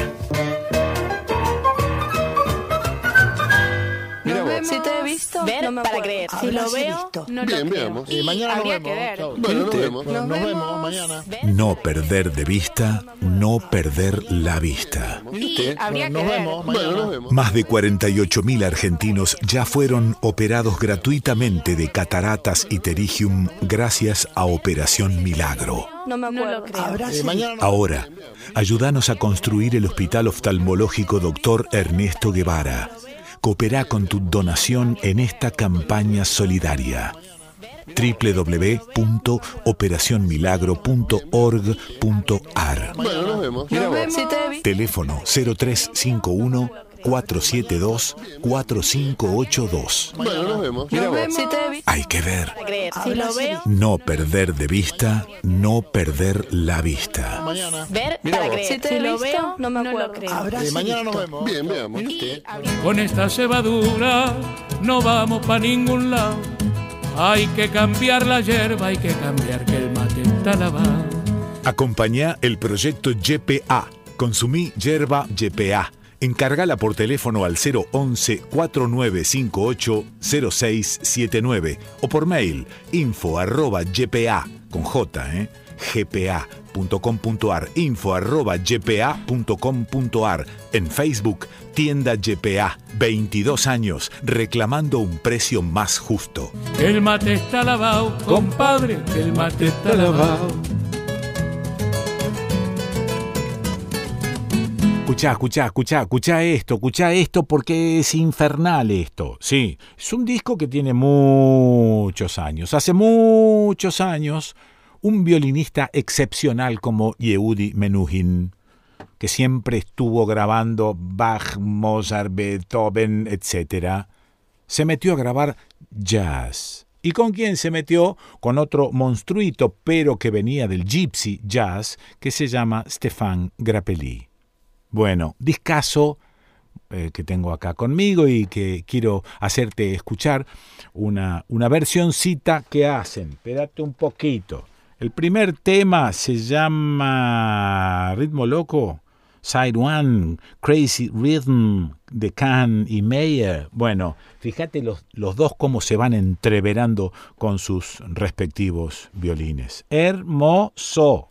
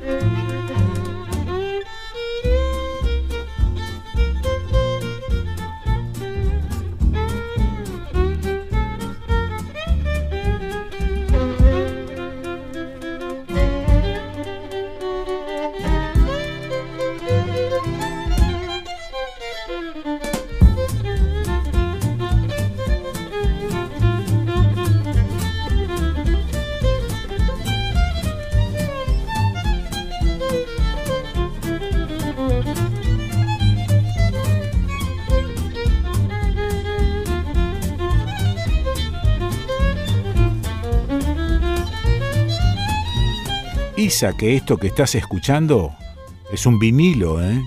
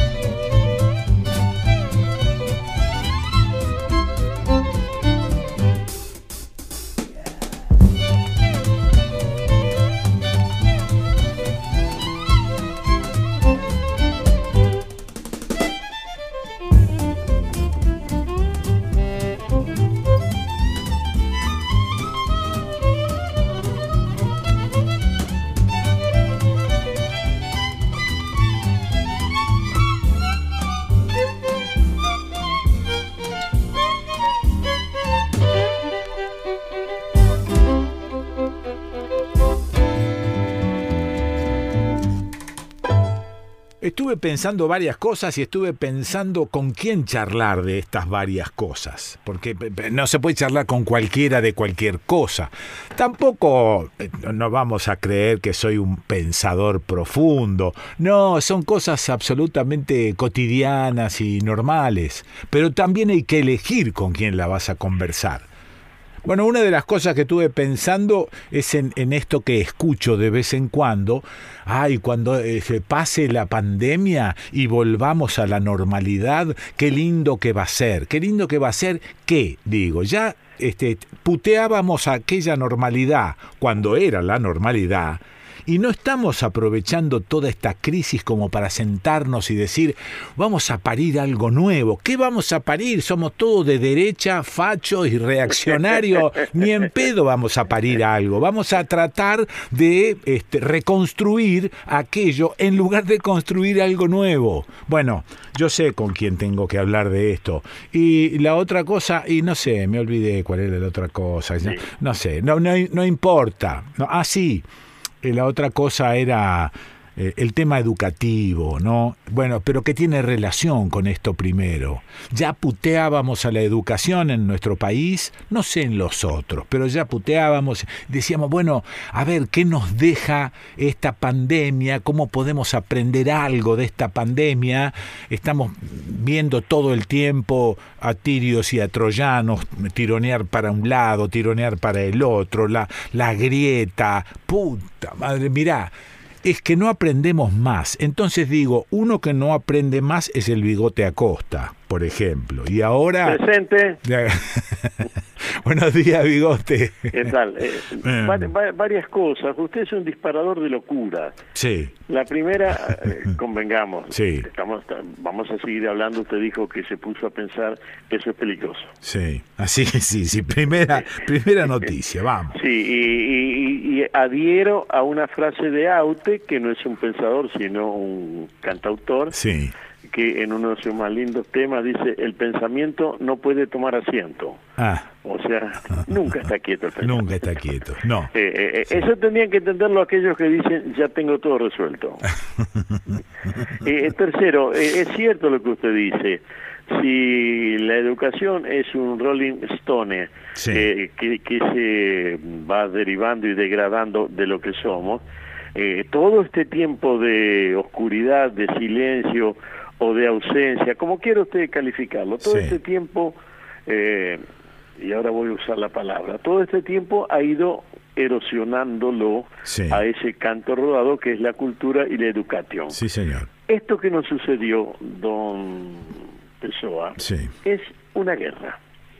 Nosotros, eh, me, siento eh, lector de los cronistas de guerra de todas, desde aquellas, las primeras, hasta las que fueron contemporáneas con uno, que es Segunda Guerra Mundial, la Guerra Fría, las guerras laterales, las guerras de guerrillas. Sí, señor. Y, en todas ellas uno era un poco observador, tomaba posición, sí. porque es imposible no tomar posición. Mm. No, no somos, bueno, aún las piedras toman posición. Sí, señor. Pero tomamos posición, pero con esto, Pessoa, de la peste, nosotros somos cronistas y a la vez estamos en mitad del tiroteo y podemos recibir el balazo.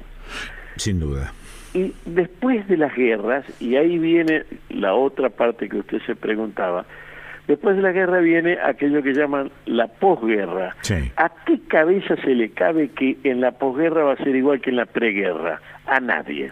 Sí, pero que se añora, se añora obvio, pero eh, está bien, copla la, muerte de mi tío Manrique, todo tiempo pasado. no, no, no, lo que se añora es, como su nombre lo indica, aquello que no se tiene, punto.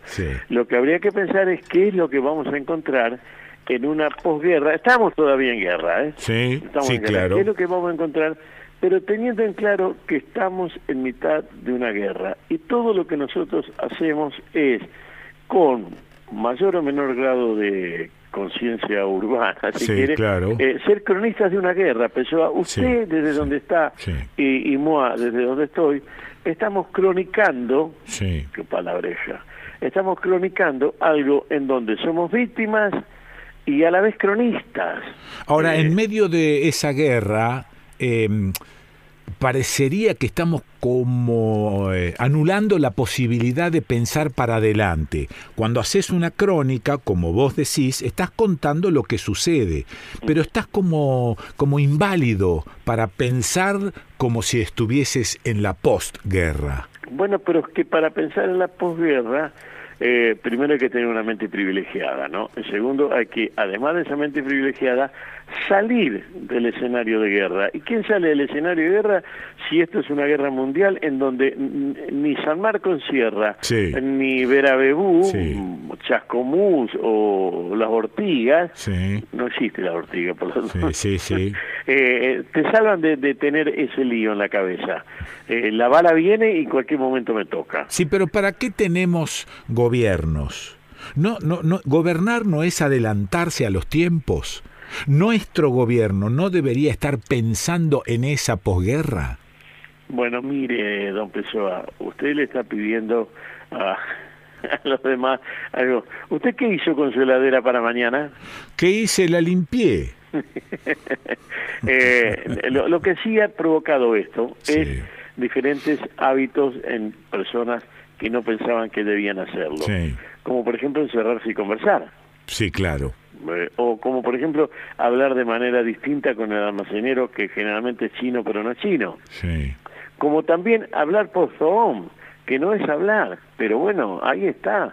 Eh, pero vos me estás los modos de comunicación bigote, cambiaron. Bigote, ¿me estás diciendo que gracias a la pandemia somos mejores? No, que gracias a la pandemia somos así. El mejor lo puso usted Yo no creo que seamos mejores, creo que somos en este momento una transición entre aquello que había y lo que sobrevendrá que desde 1952 podemos dedicárselo a Piazzolla, lo que vendrá se llama su tema de 1952. Sí, señor. Eh, lo que vendrá no lo sabemos, Pessoa, porque todavía no llegamos. ¿Cuánto, sí, no, no, bueno, bueno, va a quedar? Sí, pero parate un poquito, para eso, para eso está la planificación. Si no, no estaríamos pensando nunca en un futuro. Pero es que la planificación, a ver, vuelvo, le pregunté por la heladera, ahora le pregunto por las paredes de su casa. Sí, ¿qué pasa? Las paredes de su casa en una de esas van a estar, entonces usted ni se fija si hay moho o si en alguna de ellas entró una hormiguita, una de esas cucarachas blancas de pared, o, en todo caso si se filtra el agua de, la próxima lluvia. Empieza a fijarse en eso pero da por sentado que la pared está. Sí, sí. Bueno, nosotros damos por sentado que Pessoa está y el bigote están. Ahora, ¿qué de Pessoa está y qué de Bigote está? Y no lo podemos saber, Pessoa. Lo que podemos hacer es ir manejándonos. Eh, mire, eh, hay una canción, estos salteños son unos malos bichos, se metieron que no digo para nada, eh, desde allá. Mi destino por el río es derivar. Eso es, sí. Porque no hay un modo derecho de ir en el río. No lo hay. Sí. Uno va derivando. Eh, nosotros estamos en mitad de una guerra y usted no está tomando conciencia de lo que le digo, que no es una peste, es una guerra. Nosotros estamos en la mitad de una guerra derivando hacia un punto final que todavía no está. Bueno, pero las palabras táctica y estrategia en medio de una guerra tienen el sentido de lo que uno quiere que pase en el futuro. Correcto. ahora, ahora usted quién es, Pericles o Pessoa? No, no, es que no me corresponde a mí trazar una táctica y una estrategia. Para eso tengo gente que está pensando, bueno, o que debería estar pensando. Sin embargo, te reíste cuando yo dije al principio, somos todos de derecha conservadores reaccionarios. No, bueno, es que la calificación esa eh, a, la que amo porque se corresponde con el Parlamento francés eh, y uno es un poco, como decía Félix Luna, mm. eh, tan de mi país, pero tiene su corazón para París. nosotros no somos ni de derecha ni de izquierda. Todo eso en el siglo XXI yo tengo dos o tres frases terribles. La primera es se cayó la sábana y estamos en bola. Ah, listo. Estamos. Sí, sí. la, la peste nos metió en el siglo XXI. la guerra sí que en el 2020 fue declarada y todo el mundo dijo sí, estamos en guerra, nos quitó la sábana y estamos en bola, Pessoa. Sí. Punto.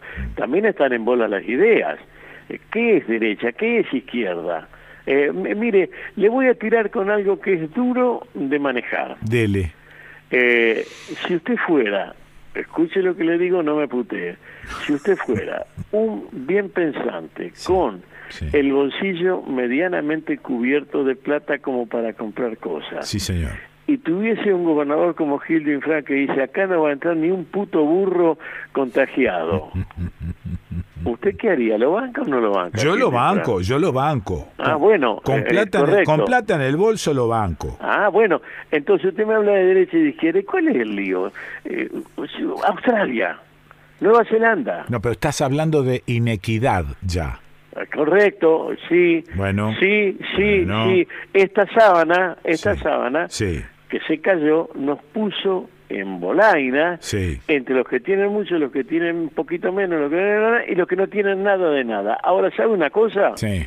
Cuando viene la bala de la peste, hmm. agarra al último miserable o lo agarra al más rico y también lo caga matando la peste. Sí, señor. Por eso es que esta guerra nos sacó la sábana y si nos va a dar una oportunidad es decir, mira, si la bala te podía matar, así te llamaras Bonazzi, o así te llamara Pepe el de la Villa, y la bala y la bala de la peste te cagó igual. Eh, ¿Por qué no organizar para que Onasi y Pepe de la Villa estén un poco mejor para cuando todo esto termine? Vos decís que tenemos un enemigo democrático. No, tenemos un enemigo común. Sí que no es lo mismo que democrático, es un enemigo arbitrario, además, que dice, lo vamos a salvar a Pessoa. Ah. a mí no me gusta el periodismo autorreferencial, no me gusta. Pero vamos de nuevo, tengo cinco hijos y algunos nietos. El único puto boludo que se enfermó fui yo y mi mujer. ¿Dónde, ¿De qué equidad me habla? ¿De qué democracia me habla? Bueno. Ni los consuegros, ni las consuegros, todo el mundo dice, ay, bigote, dice, menos mal que zafaste. Nada que te, que te cure Lola. Entonces, no, no, no es cuestión de democracia. La guerra es, en, en, el sentido de las balas, la guerra es azarosa. Está bien, estás en la trinchera de adelante, te están cagando a tiros, pero... ¿Y vos querés que yo piense en el mañana? No, pero no es mañana pienso en cómo voy a zafar de esto. Correcto, voy de nuevo, voy de nuevo. Alberto Ángel Fernández, el porteño sí. y abogado, sí. no hay que olvidar ninguna de las dos condiciones. Porteño y abogado. Y abogado. Sí. Asumió ahí, 10 de diciembre del 19. Sí, asumió con la peste. No, asumió que nada, asumió que tenía que que Macri Conchudo mirar la cagada que dejó. Ahí asumió. Después viene para marzo y dice peste, negro. Y peste como si la guerra mundial sí. declarara que estamos en estado de guerra. Ajá. Porque eso fue lo que declaró el 20 de marzo del 2020. Sí. Y, y de ahí en adelante, todo plan que tenía, si lo tenía, desapareció. Sí. Todo uh, anhelo que tenía fue cambiado. Y con él, el de todo lo demás. ¿Usted lo votó a, a Fernández para que dirija una peste, don Pessoa? No, para nada. Y bueno, entonces, ¿cómo No carajo le va a pedir que la dirija bien o mal si usted no lo votó para eso? Sí, ok. Porque para votar para eso hubiésemos votado a Favaloro. Sí. Va, Favaloro justamente no. No, bueno. pero- a César Milstein. Por ejemplo. que tampoco Bueno. tiene la solución, porque, Sí. eh, le- eh, insisto, don Pessoa, asuma la realidad. Usted es un soldado que en cualquier momento le pegan un balazo en la cabeza Ah, eso sí. porque hay una Muy bien. guerra. Muy bien. Asumido, Entonces- asumido. Pero ¿hay alguna esperanza? Sí, ¿Hay eh, alguna esperanza sí, o no? Juntémonos. A ver. Sí, junte- juntémonos. Sí. Veamos qué podemos hacer con la transmisión de la educación que está cortada. Ah, bueno. Porque Ah, la transmisión de la educación, Fahrenheit 451. Sí, pero antes de transmitirla tengo que transformarla. Antes de transmitirla tiene que conocer la persona. Sí, Y no la estábamos conociendo. no. No estábamos conociendo. Quiere- eh, Yo le doy ejemplos drásticos Sí. que el- todo el mundo putea porque dice, no, no está tan loco el mundo como dice. Tinelli conduce buena parte de este país. Ajá. O, o- lo condujo, para que nadie se enoje con Sí, el tiempo de ver. claro, claro, claro. Tinelli condujo desde aquel trasnoche en Canal 7 hasta acá Sí. los destinos del país a través de su programa en un porcentual. Pongamos el 10% de Dele. lo que piensa Sí, la Argentina se deriva de, de los Tinelli Boys. Bien. Tinelli maneja en su lenguaje, y esto está estudiado por los semiólogos, 300 palabras. Sí. Y tiene una idea. Sumamos, subimos maquita en la billetera. Eso. El tipo que maneja el 10% de este país maneja 300 palabras y tiene un concepto, sumemos maquita en la billetera. Mm. Eh, ¿A usted no le parece que tenemos que arreglar para que en vez de 300 sean 600 y en vez de billetera sea bueno o, o- Sí, cu- compartir? lo que quiera, lo que quiera. Sí. Bueno, entonces ¿por qué no arreglamos eso? Bueno, arreglemos. No lo sé cómo lo arreglemos. No sé tampoco, porque los... Pero, pero los- tomemos conciencia, tomemos conciencia que lo que hay que hacer es, ya que ahora el conocimiento va a una velocidad, digamos, crucero, velocidad de la luz, Sí. y lo que decimos acá, si alguien lo quiere escuchar, lo escucha en el mismo instante en Indochina, en Verabebú Sí, o en sí, la, sí. como dije hoy, la tijereta. Eh, y si quiere lo toma y si quiere no. Sí. Ya que todo eso existe, ¿por qué no lo usamos para transformar esto con los 10 conocimientos fundamentales? El primero es, lee, nene, me cago en Satanás. Sí. El segundo, la, instru- la instrucción es sistemática. Bueno, bueno, bueno, pero eso es un trabajo que este, no está hecho. Hay un laburo que hacer también en función del espíritu crítico de cada uno para mirar los canales de televisión, por ejemplo, donde están los de acá y los de allá y no hay nadie más en el medio. Entonces, ¿cómo querés que no sigamos pensando en Tinelli, en las 300 palabras y en la billetera? Eh, ¿Cómo quiero? Y, Y bueno, bueno, no, es que, eh, es que los medios, los medios y los medios, y yo me eh, incluyo en los medios, no estamos trabajando bien por eso. Pero es que la otra, bueno, ahí va, ahí va. Vamos al, al final, después de esto vamos a tener que cortar y agarrar un revólver. Eh, hay algo que se llama, Sí. el pue- que se llama, que se ha dicho, Sí. el pueblo es sabio y nunca se equivoca. Mentira. Yo no recuerdo que Hillary Clinton hace 25 años que ganó las elecciones. Por eso te digo y que Trump Y que Trump las ganó en un momento. Sí, ¿eh? sí, sí. Sí, sí. Bueno, entonces, ¿qué hacemos con el voto? Bueno, ¿y Bolsonaro? bueno, ahí tiene. ¿Y qué hacemos con el voto? Bueno, eh, entonces, respetamos el voto, sí, respetamos el voto. Bueno, correcto. Sí, pero me parece que también habría que revisar eso, ¿no? Lo del voto. Por ahí, por ahí volvamos al voto calificado. ¿Sabe quién, ¿Sabe quién se está riendo de nosotros? Los orientales. Porque los orientales tienen resuelto esto de un modo diferente en cuanto a el poder, el poder inmanente, la pirámide de quién es el que manda y claro. cómo se obedece hacia abajo. Claro. Eh, hay 1.500 millones de chinos que se ponen el, ese bozal barbijo antifaz en la cara y salen o lo salen y le chupan huevos si está Mao Zedong o Peso O quien quieras. Eh, pero saben que tiene que haber uno y que no son ellos. ¿Vos decís que terminemos con esta democracia imbécil en la que vivimos? No, simplemente que eh, hay partes del cuerpo que se manejan de un modo y partes del cuerpo que se manejan del ah, otro. y entonces... A nosotros nos tocó el otro. bueno, me quedo con eso. bueno, dale un beso a Carmencita. Besos en la frente, cuídense los unos a los otros. Chau. Bueno, lo escuchaste al bigote Acosta. ¿Y dónde lo escuchaste? ¿Dónde lo vas a escuchar? En el desconcierto.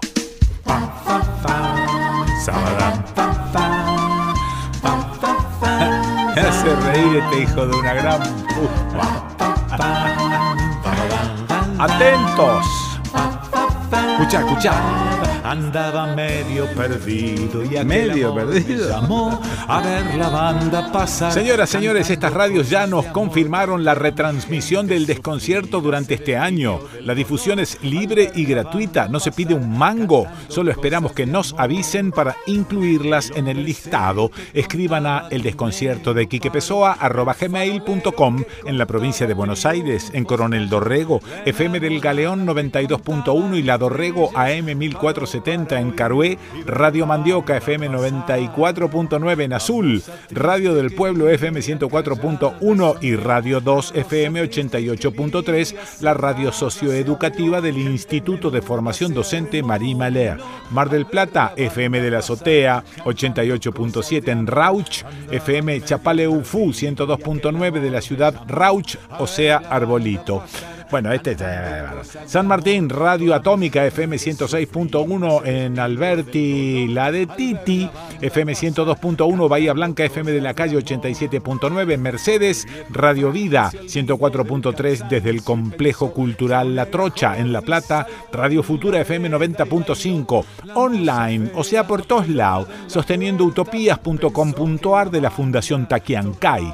Quiero FM online desde San Francisco, Córdoba, FM excalibur.com, radiospica.com.ar desde Bariloche, eh, swingradio.com, labocinaradio.com, radiorueda.com desde Eslovaquia, uritorquidas.com barra radio guion uritorquidas con K, en Capilla del Monte, radiominga.com.ar desde Luján, La Tuerca, radio online desde Roldán, Santa Fe, la clase radio.com, veralatina.com.ar desde Vera, provincia de Santa Fe. Y hay más radios, pero no te quiero abrumar.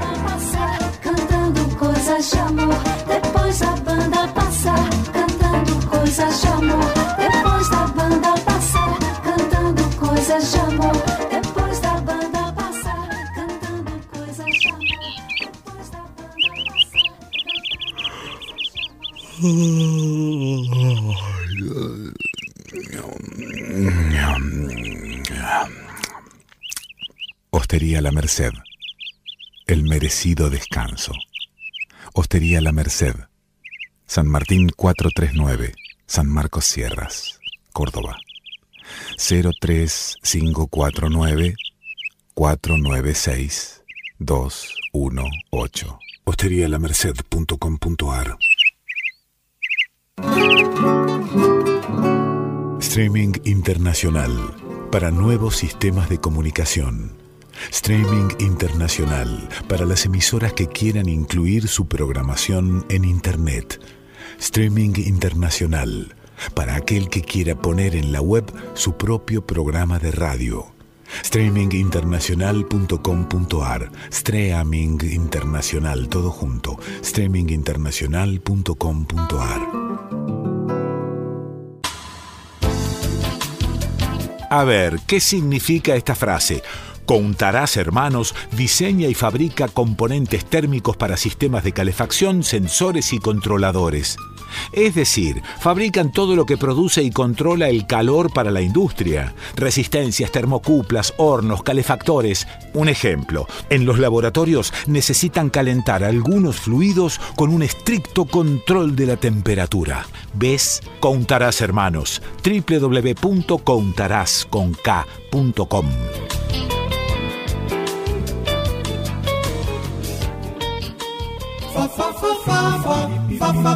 Hola Kikito, te estamos llamando. No, no, no, mandando mail, facebookeando, tuiteando, whatsappeando. Queremos jugar. A ver, algunos oyentes que escribieron a el desconcierto de gmail.com o al Facebook o al Instagram Luis Ragosa. Por fin volviste, no tenía nada que escuchar durante mis caminatas. Eh, Silvia Petralia, lo acabo de encontrar y es una enorme alegría poder escucharlo. Gracias, José Luis Vázquez. Qué bueno volver a disfrutar una nueva temporada del desconcierto. Escuché con suma atención tu charla con Nora Cortiñas y sé de tu afectuosa relación con ella. Ahora bien, disculpa mi ignorancia. ¿Me podrás aclarar desde tu punto de vista qué la separa de Eve? Gracias por ayudarme a activar el melón. Abrazo grande. La producción, que está atenta, acota presurosa, eh, por si ayuda a José eh, Luis. Eve de Bonafini preside la Asociación Madres de Plaza de Mayo. Nora Cortiñas integra la Asociación Madres de Plaza de Mayo, línea fundadora. Ambas asociaciones se crearon a fines de los 80, luego de la división de madres. Una de las causas fue que la consigna promovida por Eve era aparición con vida, y la del grupo al que pertenece Nora no reclamaba la aparición con vida, sino la explicación de qué habían hecho con sus cuerpos y además reivindica la lucha de sus hijes. A medida que transcurrió el tiempo, las diferencias se acrecentaron en cuanto a políticas, búsqueda de verdad, modos de, gestión, etcétera, etcétera. ¿Qué más? Héctor Esteban País. Estoy siempre cerca de tu andar radial y admirando tu forma de hacerlo. Aprendo para despuntar el vicio y hacer mi programa que sale por algunas radios por internet. Guardo un lindo recuerdo de cuando estuve con mis músicos cantando en tu programa en Municipal y te gustó el gato por liebre, que después la tenías de cortina y a mí me emocionaba mucho. Pasó mucha agua bajo el puente. Sigo con la música y la composición sin importar si tendrá éxito o no. Simplemente amo lo que hago. Ya estoy grande, pero insistidor. Solo quería hacerte llegar algunas grabaciones, lo mío es casi todo inédito, debo ser el autor de mayores éxitos inéditos. Muy bueno, de acuerdo a los comentarios de amigos y colegas. Espero que me digas a dónde puedo enviarlo, seguiré escuchándote y aprendiendo. Abrazo. Recibimos los materiales de músicos, compositores, artistas y demás en la casilla de correo el desconcierto de gmail.com. Allí lo tengo. Héctor Esteban País. Algunos dicen país, ¿no? Pero no sé para qué o por qué. Bueno, no importa. Héctor Esteban País. Aquí lo tengo y tengo tu música, Héctor. Nora Das Biagio. Estoy escuchando a tu hija museóloga y tu conversación fluida sobre la perspectiva de género. Muy orgullosa como oyente. Una sugerencia. La querida Cristina Oquier puede hablarte de las fortineras en el desierto. Les deseo un año productivo y que la pandemia dé paso a la creación. Abrazo, dice Nora Das.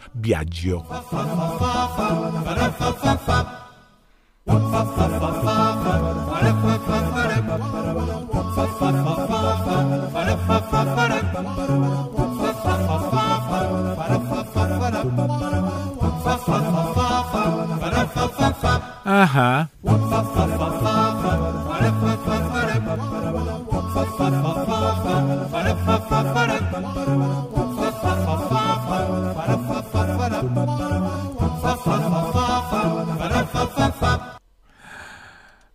Ajá.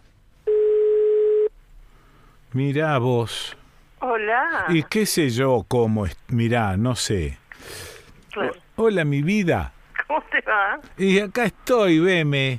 ¿A cuántas le dirás lo mismo, Quique Pessoa? Sí, la verdad. ¿A cuántas les he dicho? Porque ya de aquí en más me parece estoy un poco mayor, como decían antes. No, no. ¿Sabés qué pasa? Que él está un Podés poco... sacarlo de poco, ¿eh? No, pero antes lo decían como para disimular. No, no, es que eh, está un poco mayor. Diciendo, se ha hecho un viejo pelotudo. Bueno, acá estoy, tía Vamos María. a llegar a ese punto de cualquier Sí, manera. tía María, estamos todos ahí en ese mismo camino, algunos un poco más adelante y otros más atrás. Lo interesante de la pandemia Sí, es que ese esa sensación la la universalizó, no importa la edad que tengas, ah, ok, sí. pero eh, muchos pelotudos que andaban por la vida pensando a mí no me va a tocar, Sí, eh, y bueno, y tuvieron que aceptar que sí, te va a tocar, sí, este, y tengas la edad que tengas, te va a tocar. muy bien. Este, me parece que son esos aprendizajes que la historia de repente te, te obliga a tener, ¿no? Es como un sopapeo, bueno. Espera un, poqui- espera un poquito que empiezo a grabar y porque si no se pierden un No, montón bueno, de pero esta es una conversación entre vos y yo. ¿no? Bueno, No, pero ya, ya la tengo grabada, con lo cual o confesás o no. Hola, mi vida, tía María Iribarren. Buen día, Pessoa. ¿Cuánto te Bueno, extrañé? Sí, ¿Cuánto te sí. extrañé? ¿Qué, qué- esos devaneos de ida y vuelta con respecto a los pelotudos que no se creyeron, que no se creyeron lo de la pandemia, decían, ah, esto era, ah", hasta que les tocó, o les tocó o les pegó cerca. Lo que pasa es que hay una pregunta por la existencia que nunca Sí. nadie se hace, o Sí. algunos pocos nos hacemos, Sí. y viste, y somos los pesados de la fiesta. Es En cierto, general. Es cierto, sí, sí, Aunque sí. no hayamos tomado ni una copa de Malbec, ¿entendés? no. pero somos los densos siempre. No, claro.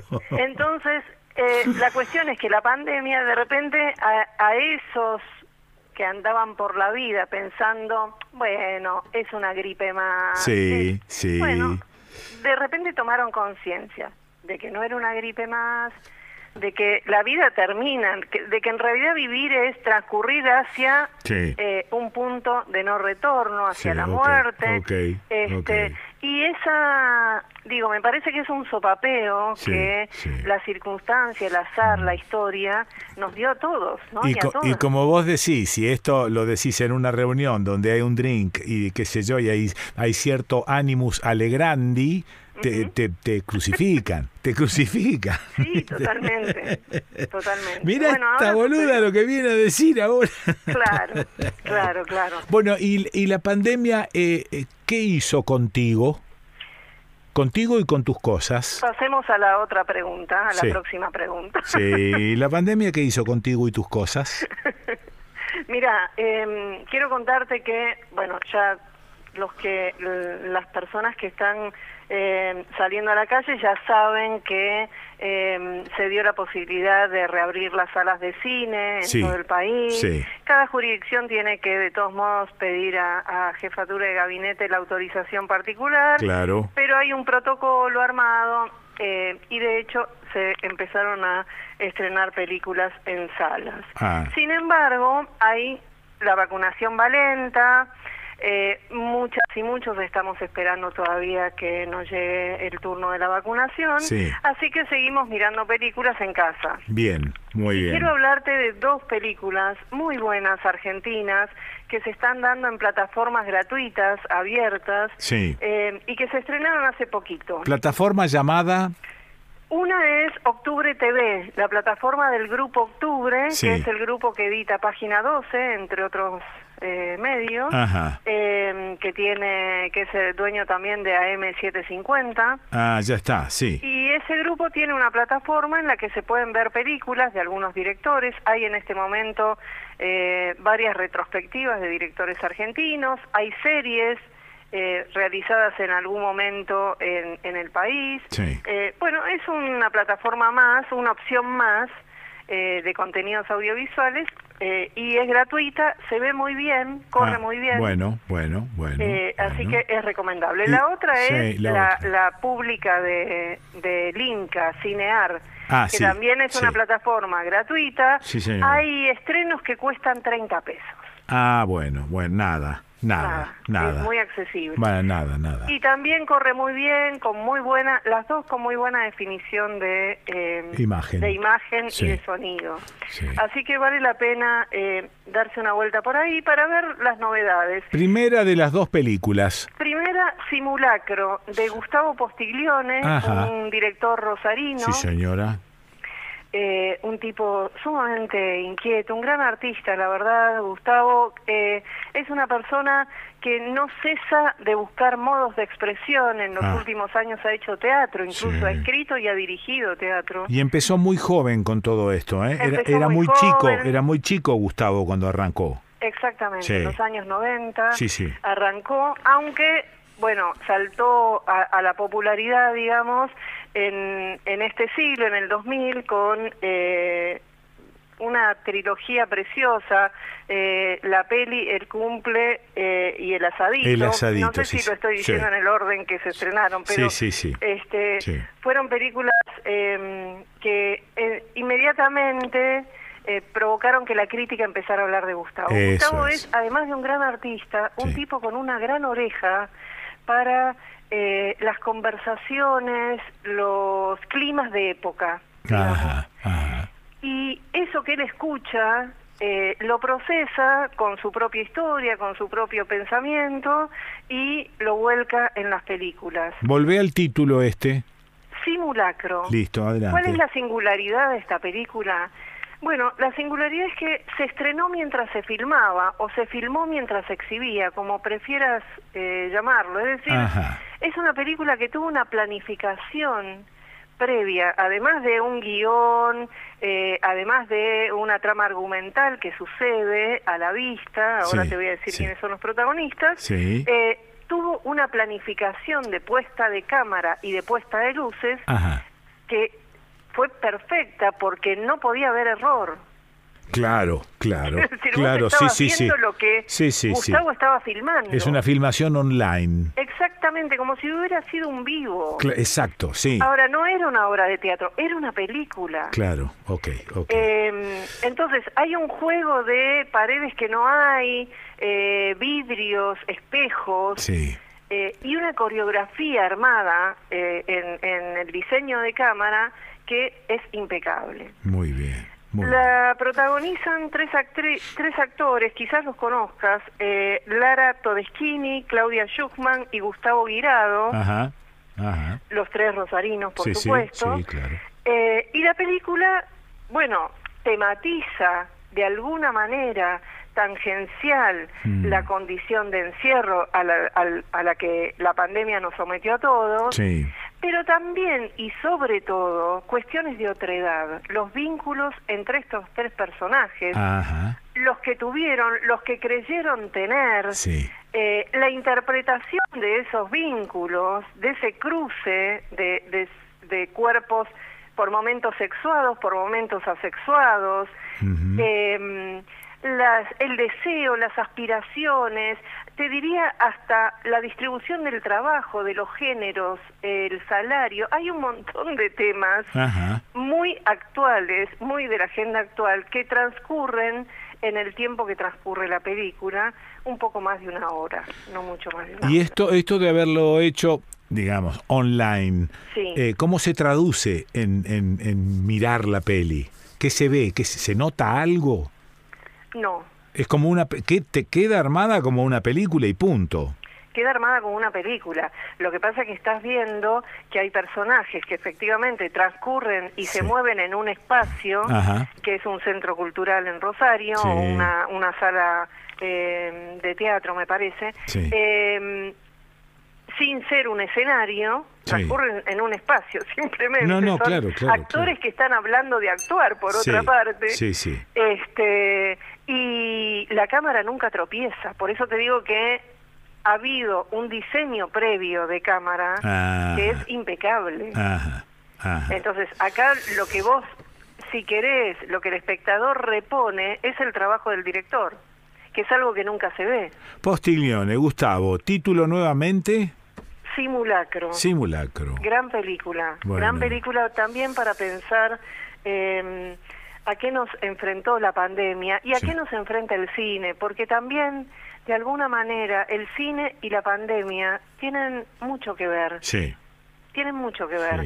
Eh, son como situaciones, eh, eh, de alguna manera, mirar una película es mirar la propia vida a veces, em, permitirte tomar algunas notas en relación con eso, em, quizás aprender algo, quizás darte cuenta que algo te fastidia, ¿no? Quiero decir... ¿Qué resonancias te, te produce la peli? Exactamente. Claro, ¿dónde te resuena? Y esa situación de vivir atendiendo a lo que sucede es una circunstancia que nos puso la pandemia. Ok. Y la otra peli, me quedo sin tiempo, porque al final vos me contás toda la peli. no, no, no te conté. No, no, no, no Creo que no haberte contado casi nada. la otra película es bien interesante, es el último largometraje de Alejandro Rat, quizás viste de él eh, quién mató a Mariano Ferreira. No vi, no vi. Bueno, em, esta película se llama, perdón, se llama Manifiesto. Sí. Eh, está en, ya te dije, en la plataforma Cinear, junto con toda la obra de Alejandro Rat también. Hay varias películas de él. Em, y la peripecia dramática que pensó este director es magnífica. El encuentro que tuvieron, em, es una ficción, ¿eh? Sí. Es una ficción, que recrea el encuentro que tuvieron André Breton y León Trotsky en México en 1938. ¡Qué maravilla! Y del que salió el manifiesto por un arte revolucionario independiente. Qué maravilla, qué maravilla. Maravilloso. Sí, sí. Maravilloso. André Breton, sí. eh, protagonizado por, eh, ya te digo el nombre del actor, que es extraordinario, eh, donde lo tengo, Iván Moschner, sí. hace de em, Breton, y de Trotsky hace Pompeyo Audiver. Ah, claro. Están reunidos en un chalet, en un balneario en la provincia de Buenos Aires. Y se juntan y entonces es la... bonito. Claro, la discusión entre ellos. Trotsky que le pide a Bretón que escriba, que escriba, que escriba y discuten ideas y uno que plantea que el arte tiene que ser revolucionario y el otro que plantea que el arte en realidad son los sueños y el inconsciente este y las improntas y qué bueno. qué bueno cuando el cineasta le hace decir cosas a ciertos personajes históricos que nunca dijeron. Pero eso me parece maravilloso Claro, en realidad seguro que se dijeron cosas esos dos, pero no quedaron registradas. lo que quedó fue el manifiesto. Eso es, eso es. Qué bueno. Ahora, al mismo tiempo, toda esa apuesta, eh, te diría que, que, es un homenaje al surrealismo también, como es un homenaje al trotskismo también al mismo tiempo. Es, claro, es, maravillosa la idea. Toda esa apuesta le sirve al director para hablar del cine también y sobre todo le sirve para pensar e interpelar al espectador con ¿para qué se hacen películas? ¿Para qué ves películas? Sí, sí, sí. ¿Cuál es el sentido de ver una película? Sí, ¿para qué te sentás a ver una película? A ver, ¿qué te tengo que dar? Este, mm. tiros, líos o te tengo que dar otra cosa. Me estoy quedando sin. Espera. No, pero bueno, tenés que tomar un formitrol. el formitrol era una pastillita para la garganta del siglo XVI. Yo recuerdo que vos te tomabas un huevo batido antes de salir a la radio en algún momento. Sí, sí, o un trago de vino. Eso podría ser mejor. Bueno, me quedo con el manifiesto, entonces, con Pompeyo Audiver. Sí. Preciosa película, realmente. Em, bueno, por supuesto, si tenés un corazón en el trotskismo, la película te va a encantar, sin lugar a duda, pero es, es mucho más que eso. Pensar que la película se queda en eso es bajarle el precio. Es minimizarla, sí. Es minimizarla. Eh, sinceramente, Alejandro Rat eh, demuestra una gran capacidad de síntesis para recuperar esto que vos decís, un episodio histórico del que hay muy poca muy poco registro, muy poca información. Sí, sí. Bueno, imaginar cómo fue. Claro, muy bien. Y traerlo al presente en un debate que, bueno, para el cine argentino es un debate importante. ¿Para qué se hacen películas? Sí. Okay. ¿Y qué relación tiene en las películas? ¿Qué se hace con, el, con algo de lo que pasa en el mundo real, eh, en la sociedad, en la política. Eh, hay allí debates bastante rígidos entre los directores de cine. Muy bien, tengo esas dos pelis para ver, una 30 mangos y la otra tarola. No, no, no, las dos gratis, ¿eh? Ah, las dos gratis. Las dos gratis. ¿Y a qué te referías con los 30 mangos? No, que hay estrenos en ah, Cinear que cuestan 30 pesos listo, en la semana del estreno. Listo, listo. Gracias, tía. Abrazo. Cuídate mucho esa garganta, tía, te lo pido por, favor. ¿eh? Mira que en, el medio de una nota quedarse sin aliento. ¿eh? Tremendo. Esto no sucede en los medios importantes. Te quiero mucho, tía. Abrazo. Chau, chau. Chau, chau. Bueno, la escuchaste a la tía María. María Iribarren. Sí. ¿Y dónde la escuchaste? ¿Y dónde la vas a escuchar? Acá en el desconcierto. da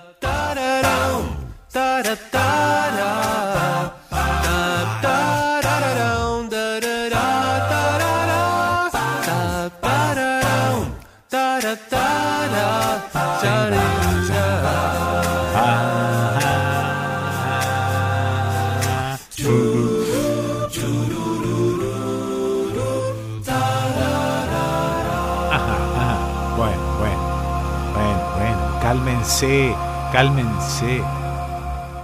No, un cachitín de, de, oreja quieta y de, de, no inmiscusión,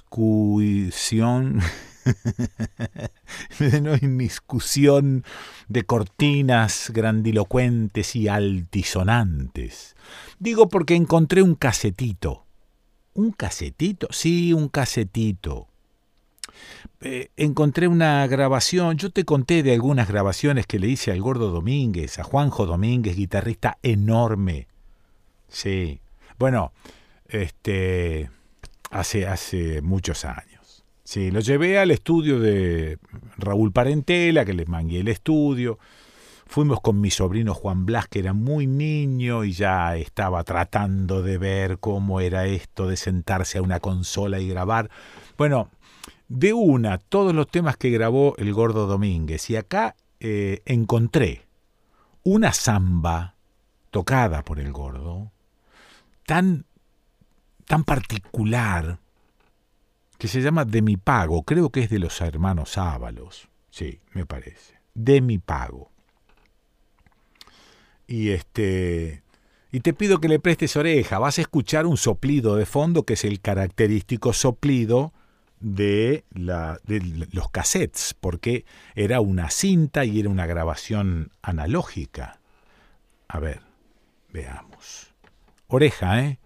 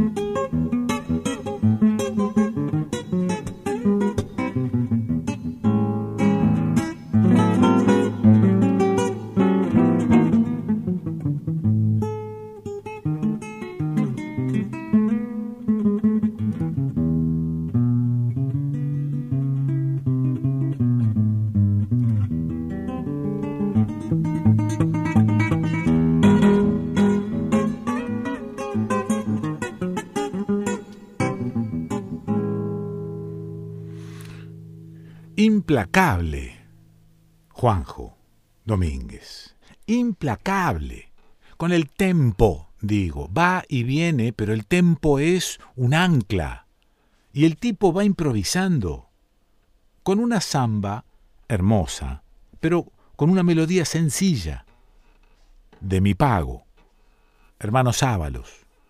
Muy bonita, pero el tipo embellece todo el tiempo el tipo improvisa todo el tiempo, le va encontrando vueltas. Yo otras veces se la he oído a esta samba. Algunos días con otro animus tocandi y tocando otra cosa, improvisando distinto. Claro que, como lo charlé con un músico hace muchos años, hay algunas improvisaciones que lograste en un momento dado y después se te quedan medio como pegadas. Son, pasan a ser arreglos más que improvisaciones. Te salió una vez así, te gustó y te quedó. Entonces la próxima vez que improvisás, no podés evitar ese recuerdo de eso que te salió tan bien. Está bien, es genuino, no, no, no está macaneando. Pero yo se la he escuchado en otras oportunidades y ha hecho otras cosas tenía una cantidad de música en su melón y el tempo. No solo el dominio de la viola como para hacer las cosas que estaba pensando. Esto de ir pensando y que las manos obedezcan a ese pensamiento es muy jodido. Para cualquier instrumentista es muy jodido. Bueno, él parece que tenía una conexión este, casi automática. Juanjo Domínguez en esta grabación que escuchaste recién y que fue hecha este, fin del siglo XVII.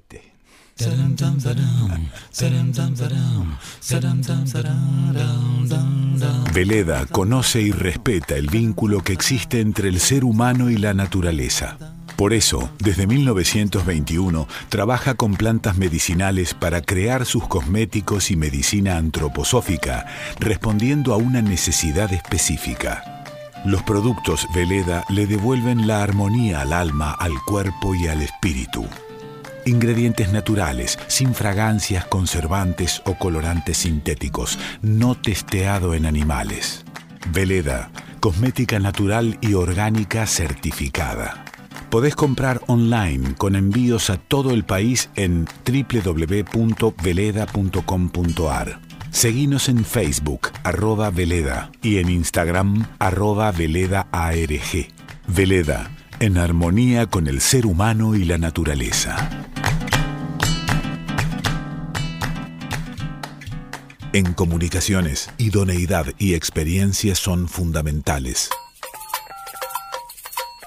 Enlaces de banda ancha para datos y telefonía, teleseñales y telecomandos, VHF, UHF, mantenimiento y servicio de redes y equipos de radiocomunicaciones. IJCB Comunicaciones de Voz y Datos. Montevideo 2455, Córdoba. 0351 489 3170 ijcbcorta arroba ijcbcorta.com Página en internet ijcbcorta.com Fa, fa, fa, fa, fa, fa, fa, fa. Hola, Kikito, te estamos llamando. No, no, no, mandando mail, facebookeando, tuiteando, whatsapp. Queremos jugar. Fa, fa, fa, fa, fa, fa, fa. A ver, eh, oyentes que escribieron a el desconcierto de quiquepesoa.gmail.com, al Facebook o al Instagram. Guillermo Mancilla, hola Guille, soy músico bandoneonista de San Eduardo, Santa Fe, un pueblito que está a 17 kilómetros de Venado Tuerto. De mi pueblo es el cantante Chris de Burg, que tiene el tema clásico Lady in Red, y el bandoneonista Walter Ríos. ¡Wow! Sí, ¿qué decís? Mira, yo fui alumno del papá de Walter Ríos. Ah, me encanta su trabajo en radio y aparte toca muy bien la viola. A mí me decís, lo, escuché hacer cosas muy lindas. Ah, pero está hablando conmigo. Seguramente lo debe conocer al Cholo Montironi. ¿Cómo no voy a.? Por favor, somos amigos con el Cholo, qué maestro. Estuve tocando dos años seguidos en San Marcos Sierras, donde usted vive. Lo acompañé a Mario Álvarez Quiroga en un festival que se hacía ahí. Bueno, perdone que lo haya molestado, pero siempre quise hablar con usted o escribirle, nada más que no lo hice antes porque no quería molestar estar. Acá le paso algo que estoy grabando instrumental con mi grupo, aún le falta mezclar, meter con trabajo y algunas cositas con el fuelle. Le envío un gran abrazo y que Dios los bendiga siempre. Tengo tu material, Guillermo Mancilla, lo bajé todo, lo tengo guardado acá en una carpetita. Ya escucharemos algo. Romina Giorgi, vivo en el Bolsón pero ejerzo mi profesión como odontóloga en el Hoyo, provincia de Chubut, muy cerca de la zona donde se produjeron los incendios el pasado martes 9 de marzo. Estoy armando una red de odontólogos y odontólogas para hacer atención de urgencias en dicha zona y no solo estoy convocando a los profesionales de la comarca, sino también de todo el país porque estamos necesitando donaciones, cepillos dentales, instrumental odontológico, guantes, etcétera. Contarle que gracias a la solidaridad de la gente recibimos un gazebo y mucha medicación, pero esto recién empieza. Se quemaron muchas hectáreas y quedaron más de 200 familias sin nada. Vivimos en una zona donde las lluvias y el frío están próximas y las familias que perdieron todo están muy abocadas a construir espacios pequeños para poder pasar el invierno. Se necesitan materiales para la construcción, herramientas y se puede transferir dinero. Todo viene bien contarte que nuestra hermosa comarca contiene a muchos artistas de diferentes disciplinas y que estamos organizando festivales de música, teatro, clown a beneficios de los damnificados. Contamos con un grupo de payasos del hospital Payacronicus Curadas, Curades de Risa, del cual formó parte y que nos estamos organizando para intervenir en las zonas afectadas. Somos una comarca que está en contra de la megaminería y lo que sucedió fue un atentado. Queremos que nuestros bosques no sean quemados, que nuestra agua no se contamine y que nos dejen vivir de la forma que elegimos, en la naturaleza, conviviendo con ella sin dañarla. Sería de gran ayuda eh, difundir estas necesidades para que las personas puedan seguir colaborando. Gracias por tu tiempo, te escucho por Radio Nacional El Bolsón, sos lo más, abrazo enorme. Em, la producción acota presurosa. Para quienes puedan colaborar, los datos se encuentran en la página de Facebook de Romina Giorgi. Giorgi ¿eh? las dos veces con G, Romina Giorgi. Ana Pérez, suerte que estás en internet, ya no tengo aparato de radio y por lo tanto no escucho las AM o FM que no tienen una página o una forma de seguir en internet. Pasé el verano pasado por tu casa, no me animé a golpear, me dan rabia las choluladas y realmente no quería parecerme. Cuando llamé para hospedarme en la hostería estaba completa y este verano no me quise largar de vacaciones. Estoy grandecita y le tengo respeto al virus este. Ni bien pase la pandemia, el primer lugar al que iré es a tu hostería, dice Ana Pérez. Ana, lo único que te pido es que nos llames, porque hace un año que tenemos la hostería cerrada.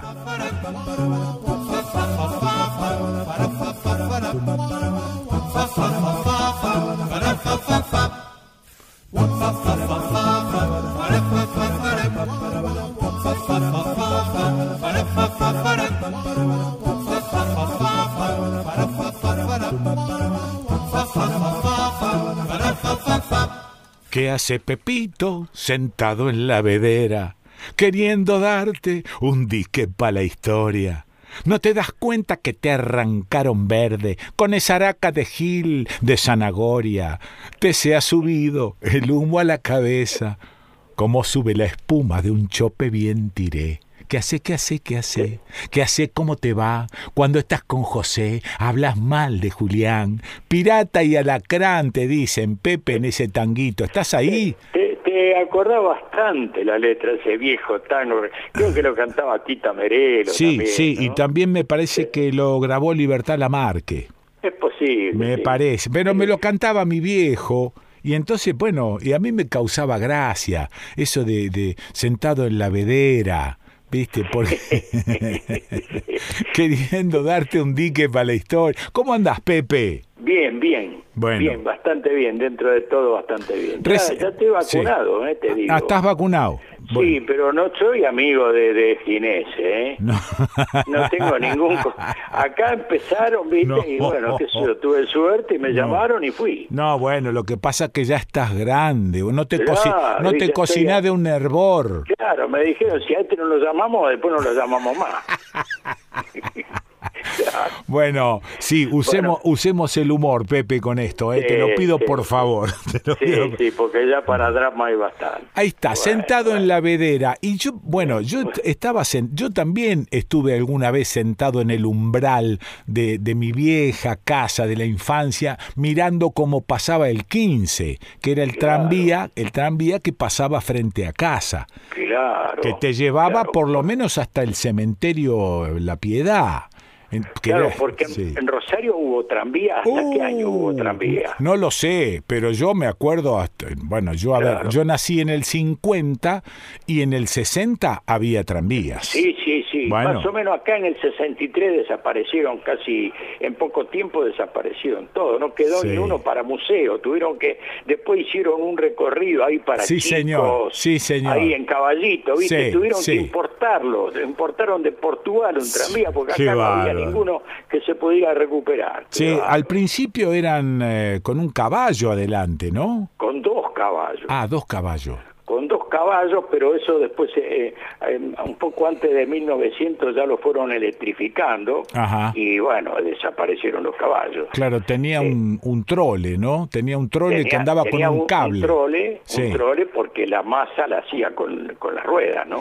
Era corriente, corriente continua entonces. Sí, sí, un voltaje que no te perdonaba. ¿eh? Claro, claro, claro, pero iba Claro. por el cable, el vivo. Iba por el cable, Sí. exactamente. La masa, Y la masa me decía que eran las vías. Y claro, porque Ah. después fíjate que el trolebús tenía dos troles porque tenía cubierta neumática. Sí. ¿Y qué era el mayoral, Pepe? Bueno, el mayoral era el, el capo del tranvía, Ah. porque en realidad el tranvía llevaba un... Primero, cuando eran a caballo, le exigían que llevara unos metros adelante un jinete con un cornetín, de ahí viene el nombre, ¿no? claro, abriendo paso. Claro, que se llamaba postillón, porque habían matado a alguno, ¿viste? Con, el, ah. con el tranvía ahí, que, que yo, ¿viste? Era Sí. algo nuevo, alguno que se quedó medio mirando para otro lado. Sí. Entonces le, tenían la obligación de llevar 30 metros adelante un, un cornetín. Sí.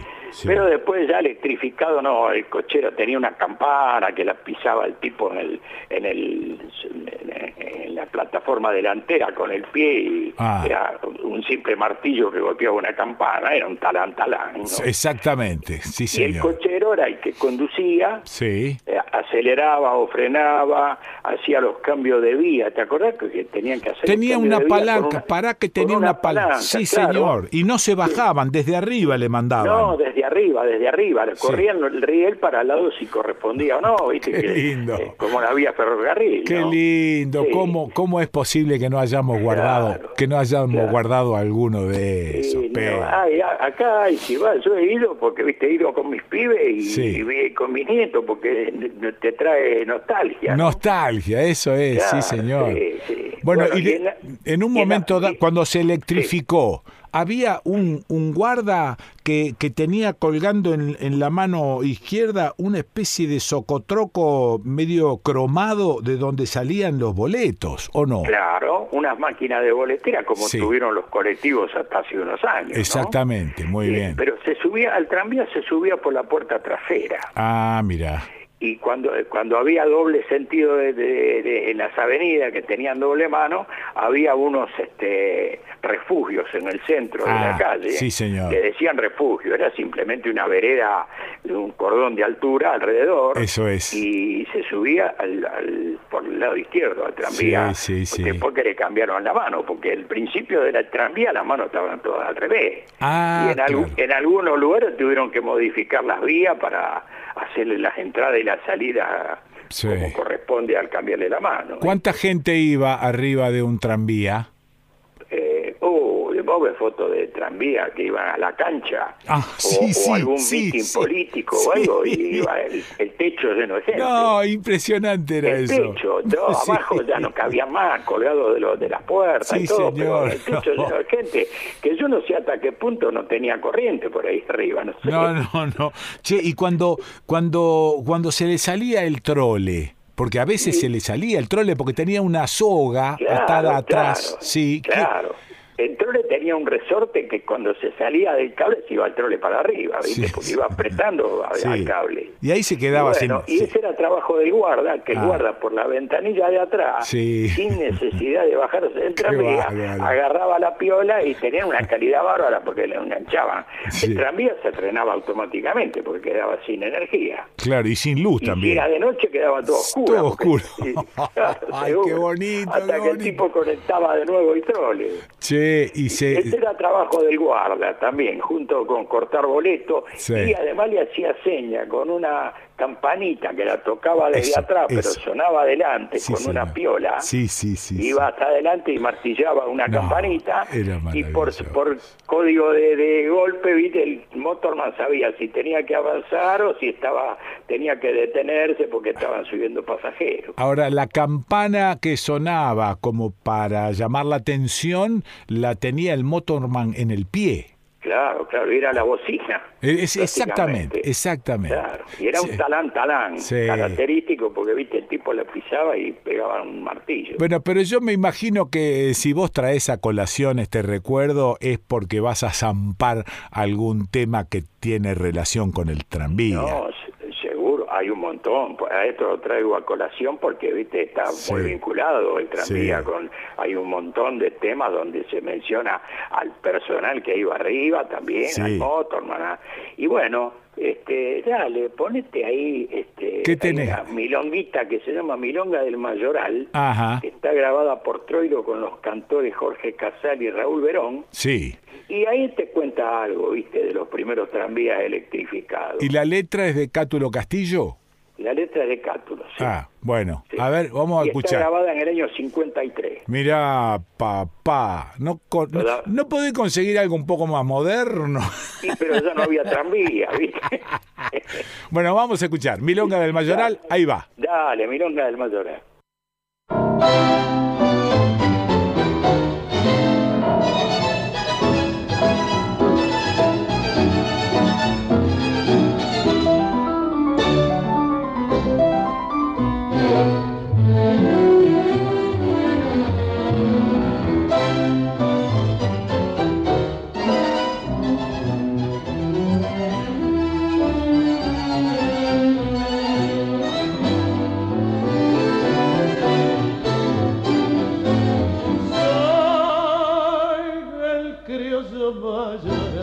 Va, que va tocando en la vía tarararí, su cornetín de alegría que da la señal de que ya viene el tranvía. Cuidado, moza, cuidado, que primero hay que parar. Adelante no hay lugar, siéntese en la colada. Y yo soy el motorman, talán, talán, que lleva de once a Lorea con seguridad, para que el público vea lo que puede dar la electricidad. Al bajar del artefacto no me haga ningún pastel, compadre, no pise el riel, le puede venir contacto. El corazón hinchando baila el pecho como el ferizón que tira en el si el amor lo llama de un San también el motorman quedó cuello derecho frenando de Agarrate sentimiento que aquí yo soy el que manda. Si no te alcanza el asiento, afirmate en la baranda. Y si un percal bichamos en seco, frenamos y hacemos betún. Porque es cuestión de rosa, primero la cosa de cada campún. Porque es cuestión de rosa, primero la cosa de cada. Buenísimo, buenísimo. Troilo, Jorge Casal, me dijiste, y Raúl Verón. Así es. Milonga así del. Mayoral. Bueno, Viste que ahí cuenta todo, es bastante... este, dato, dato. Está bueno, está sí, bueno. está bueno. Es una milonguita linda. Me dijiste que al principio todas las carrocerías eran de madera. Claro, claro, de madera. Y, y yo me acuerdo que había algunas que tenían vidrio biselados. Ah, la y flauta. tenían unas puertas corredizas para aislarla de, lo- de las plataformas delantera y trasera para para que el ruido no fuera tan grande, para que Claro. el invierno no pasara el frío, ¿viste? Sí, sí, y sí. Con, con vidrio biselado, ¿viste? Como se hacían las cosas antes que había tiempo, qué sé yo. Como... Sí, che, y, y- y en Buenos Aires me imagino que la mayor cantidad de tranvías estaba en Buenos Aires, porque yo en Rosario los conocí, pero no creo Claro, que haya habido tantos. No, pero Rosario también tuvo, y hubo un montón de ciudades que tuvieron tranvía, ojo acá. En, ¿Ah, sí? Y el tranvía en el mundo existe, ojo que no, y sabés con qué modernos que son los Qué tranvías. qué.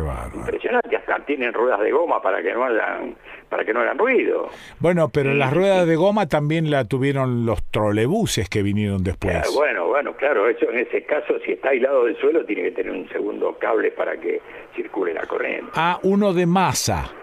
Claro, y sí, Claro, seguramente. claro que la, la masa antes eran los rieles. Exactamente. Mirate. Por eso que ahí en la milonga dice no pise el riel que le puede venir contacto. le decían al pasajero. Qué bonito. Que le puede Eso no venir. podía eso no podía ocurrir nunca. No. Pero estaba eso, viste, de cuidado, no pise el riel que te puede venir contacto. Pero vos sabés lo que hacíamos nosotros, ahora me estoy acordando, Pepe. ¿Viste la chapita, las chapitas de, de las gaseosas? Sí, se Bueno. ponían para que las pise. Bueno, pero escuchá lo que hacíamos nosotros. Comprábamos pastillas de clorato de potasio. Claro. Y hacíamos con, az- con azufre, con azufre y un poquitito de carbón molido, hacíamos pólvora. Y llenaba, llenábamos húmedas las chapitas con el, el cartoncito y lo dejábamos secar al sol y después la poníamos boca abajo y las explosiones que hacía. Vos no Claro, sabés lo que era eso. No sabés, se bajaban el guarda, el motorman, todos a putear. Era una cosa terrible. Sí, sí, Sí, nos Bueno, esconde. esa- Sí. Ah, acá también se hacían toda esa diablura, ¿viste? Hasta se, hasta se robaban tranvía. Ah, para dar una vuelta a la manzana y volver a dejarlo donde de estaba. Porque el tranvía para que arrancara tenían que poner un fusible, ¿viste? Sí. Que era el Ah. que realmente le dejaba pasar la corriente del trole Eso, a, los eso, motores. eso, eso, Entonces eh, era como la llave de arranque. Se, Sí. se le metían el fusible que parecía una espátula, tenía un mango de madera para y lo enchufaban el coso ese y ahí el motorman empezaba a darle corriente al, Claro. al sistema. Y el mango de madera para no tomar contacto.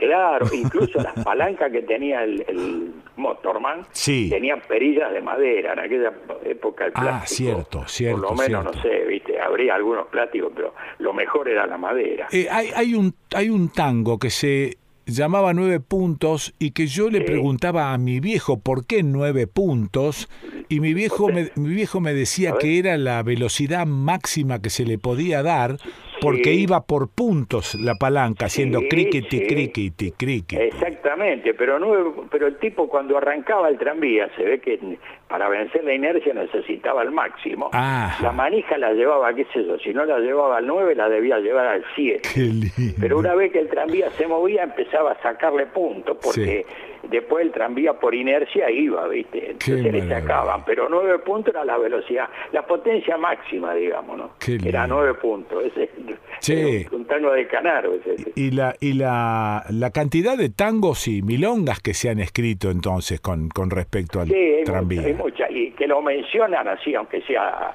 viste, de refilón, Sí. hay un montón. Sí. Hay un montón. Sí, bueno. Y, ser Cordón, por ejemplo. Ah, sí, Navarro, sí, y Navarro, viste que dice que sí. el tranvía refilaba el cordón cuando doblaba la esquina. y lo afeitaba. Lo sí. afeitaba porque el- Eso, el, eso. radio de giro Sí, pasaba tenía muy que ser cerquita. amplio para que el tranvía no descarrilara. Entonces se alejaba y después pasaba raspándole al cordón y se volvía a abrir. qué lindo recuerdo. ¿Y qué me vas a hacer escuchar?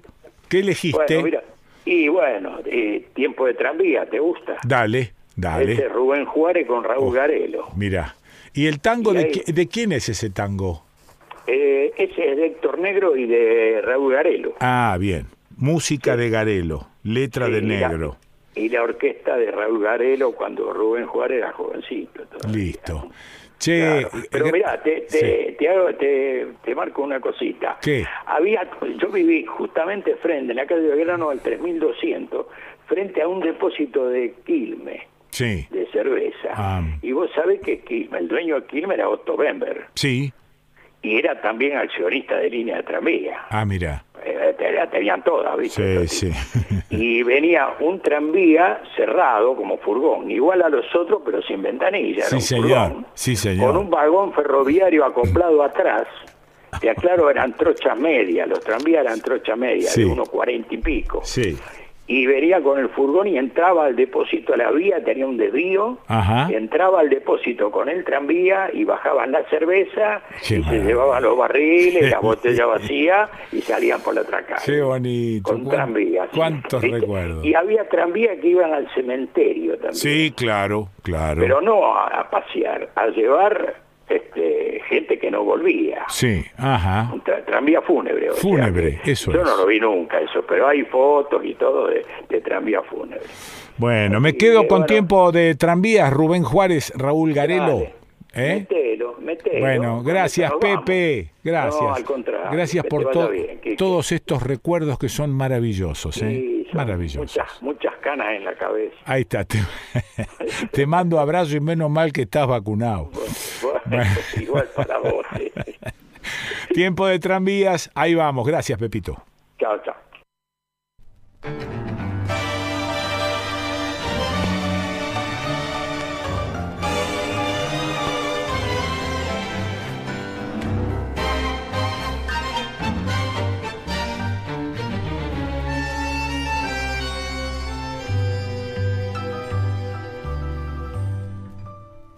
Tiempo de tranvía, tropezando el empedrado, patios que se abren a la luna y al parral.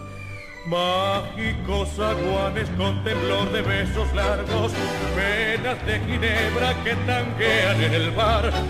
Vuelven esos ecos de las mesas de conazo, Noches con la barra en la esquina fraternal. Sábado y milonga que promete el club del barrio.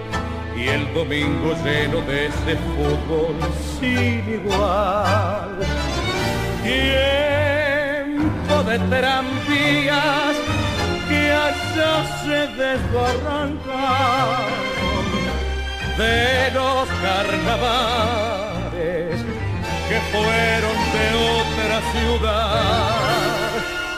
Te vieron mis ojos pibes, encendidos y asombrados, te canta mi tango nuevo, con ganas de recordar.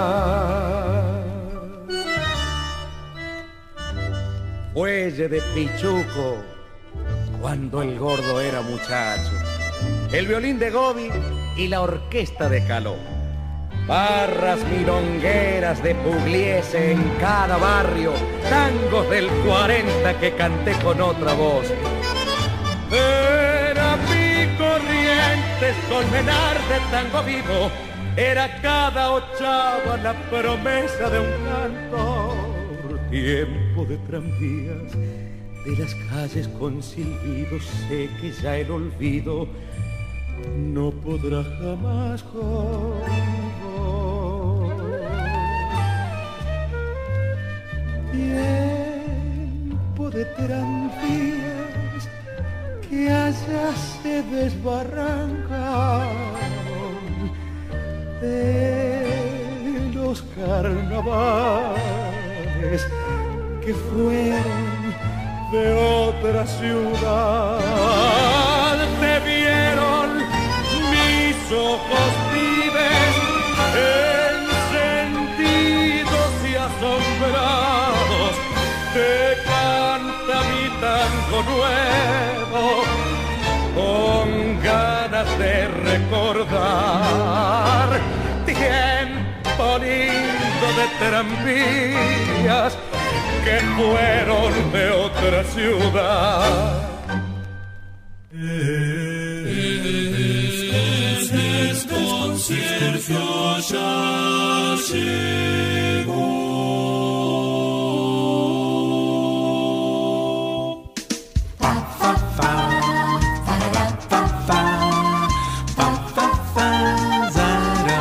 Sí, señora, sí, señor. Lindo lo del Pepe Esteves, ¿eh? Hijo de una gran... Andaba medio perdido. Más radios confirmaron la retransmisión del desconcierto. Para sumarse pueden escribirnos a eldesconciertodequiquepesoa.gmail.com en la provincia de Santa Fe, en Baigorria, Radio City FM 103.5, Radio 102.5 La Fortuna en San Jerónimo Norte, Génesis FM 97.9 en Santa Fe Capital, Radio Cultura FM 94.3 en Funes, Radio 1 FM 94.7 en Rosario La Hormiga 104.3, Aire Libre Radio Comunitaria 91.3, eh, Puerto General San Martín, FM Puerto 102.5 en la provincia de Córdoba, en Leones, Radio Leones FM 107.7 en Villa General Belgrano, Radio de las Culturas FM 101.9 San Pedro tras la Sierra, Radio Sierras Come Chingones FM 107.9 en Inriville Signos, FM 107.5 en Huerta Grande Radio Panamericana, FM 99.3 Nuetinger, Radio Montegrande FM 104.7 en Vía Lemacé, Radio Portal FM 103.5 Villa Parque Siquiman, FM Eco 102.7 y en Arias Radio Nota 89.9. del cansancio y pensó que aún era joven y saltó en la vereda y bailó. La moza fea apoyada en la puerta pensó que la banda tocaba para ella. La marcha alegre atravesó la avenida y siguió la luna llena. Lo voy a llamar al tipo porque, a ver, el tipo es ingeniero. El tipo sabe mucho de, de, electrónica, sabe mucho de equipos. Por lo tanto, yo que soy un pedorro, me lo paso consultándolo y lo molesto. molesto todo el tiempo enviándole mails, señales de humo con banderas, de todo. Eh, le pido socorro para una cosa, para la otra. Pero el tipo, no solo, el tipo toca la viola, el tipo canta. El tipo está casado con una mina que canta, mirá, no me hagas hablar. Este, el hijo es músico. Él es músico. No, no, yo por eso lo llamo, porque por ahí en una de esas algo me contagio. Julio Villarroel, estás ahí. Y no sabe lo bien que juega el truco. No, claro, y al ping-pong de mesa. Usted, una, yo, me, yo me casaría con usted si, si enviudase, ¿no? Yo si enviudase. Yo, yo, yo tengo los papeles en regla, así que cuando guste, mire. bueno, ¿cómo andás? ¿Cómo te, cómo, Bien, empezó. ¿cómo ¿Sos te... el mismo que hace tres meses? Sí, sí, soy el mismo, un poco más grande. Y, y, más desmemoriado. no, vos sabés que cada rato la, la miro a Leda y le pregunto, ¿vos quién eras? Porque ni siquiera... En vez de evolucionar va involucionando. Exactamente. Yo digo que en realidad uno es el mismo, lo que cambió es el río en, que, en el que uno se baña. Exacto, muy bien. Voy a adoptar eso, voy a adoptar. Bueno, ¿qué dice? Eh, ¿cómo, te, ¿Cómo te pegó la, la pandemia? Y yo me imagino que como a todo el mundo y a lo mejor eh, por una circunstancia de vida mucho mejor que a muchísima gente, porque bueno, comemos todos los días, sí. pagamos más o menos todos los impuestos. Sí, ok, este, ok, ok. Ya eso es demasiado. No es poca cosa. Sí. Exacto, tenemos sí. un patio, una terraza. Ah, bueno, bueno, bueno, está bien, está bien. No cualquiera. Si yo, yo sostengo algo similar, ¿no? Este, no, no, no hay una, una queja de tipo personal. Podés hacer alguna interpretación social si se te ocurre pero sí. de tipo personal no. No, no claro, olvídalo. Bueno, y tuviste tiempo de escuchar música, de, de, de, ir acumulando para estos micros y hacerme escuchar algo y comentarme. Y aparte de acumular kilos, no mucho, pero también he acumulado. Alguna, no, sí, estamos, estamos todas más gordas. Mira, este, lo que me gustaba compartir en esta sí, oportunidad. Sí es algo recurrente, el gran Johann Sebastian Bach, pero sí, en una sí. circunstancia muy particular porque hace un tiempo descubrí a un tal Sergei Malov, como su nombre lo indica, es bastante ruso. Bastante ruso, me gustó el bastante, ruso, sí. este, ¿Y qué, qué se, se, no, te iba a preguntar qué interpreta el tipo, qué instrumento? Bueno, eh, yo he conocido las seis suites para cello solista que eh, bueno, popularizó Casals, ah, sí. Yo-Yo Ma y demás. Las he escuchado a ambas versiones y a otras versiones de algunos otros chelistas, pero me despaché hace poco que eh, esta suite de la, de la cual vamos a hablar es diferente de las otras cinco de ese ciclo de seis eh, suites para cello. También hace relativamente poco me enteré que la suite tiene una forma particular que incluye eh, movimientos danzantes. Ah, mira como eh, la zarabanda, la giga, el minuer, el rondó, la badinería, la gabota. Bueno. ¿Y la estructura de la suite, cómo, cómo es? ¿Es bueno, eh, alegro, adagio, alegro? ¿Cómo, funciona justamente, en este caso particular, que se trata de la suite número 6 en re mayor, BWV 1012, imagínate la cantidad de cosas que no, este desgraciado. Este, esta incluye un preludio, una alemande, una curante, una sarabande, gavote 1 y 2 y una giga. Ajá, o sea que tiene siete movimientos. Eh, sí, que en realidad en la grabación que yo vi son seis porque la gavota 1 y 2 está, unida. Está están unidas porque inclusive termina la 2 y vuelve a arrancar con la 1. Bueno, eso, eso es, eso es chelo, chelo solo. Eso es chelo solo, sí. Ah, y bueno, la particularidad de esto que estamos charlando es que el, el chelista este, que es Sergei Malov, toca el violonchelo da spalla. ¿Esto qué es eso? Bueno, yo tampoco tenía idea qué era, pero en realidad es un violonchelo que en lugar de cuatro cuerdas tiene cinco cuerdas y ah, además ah. es de un tamaño intermedio entre un chelo normal y una viola de brazo. Ajá, o sea que es un chelito. Es como una especie de chelito, exactamente. un chelito de cinco. Claro, y el tipo es muy interesante lo que él dice en una entrevista que le hacen sobre esta grabación, porque él dice que cuando uno piensa en la música de baja escrita para chelo solo, eh, le viene a la memoria un sonido eh, pesado, dice él en la traducción, que yo no sé si será tan así, ah.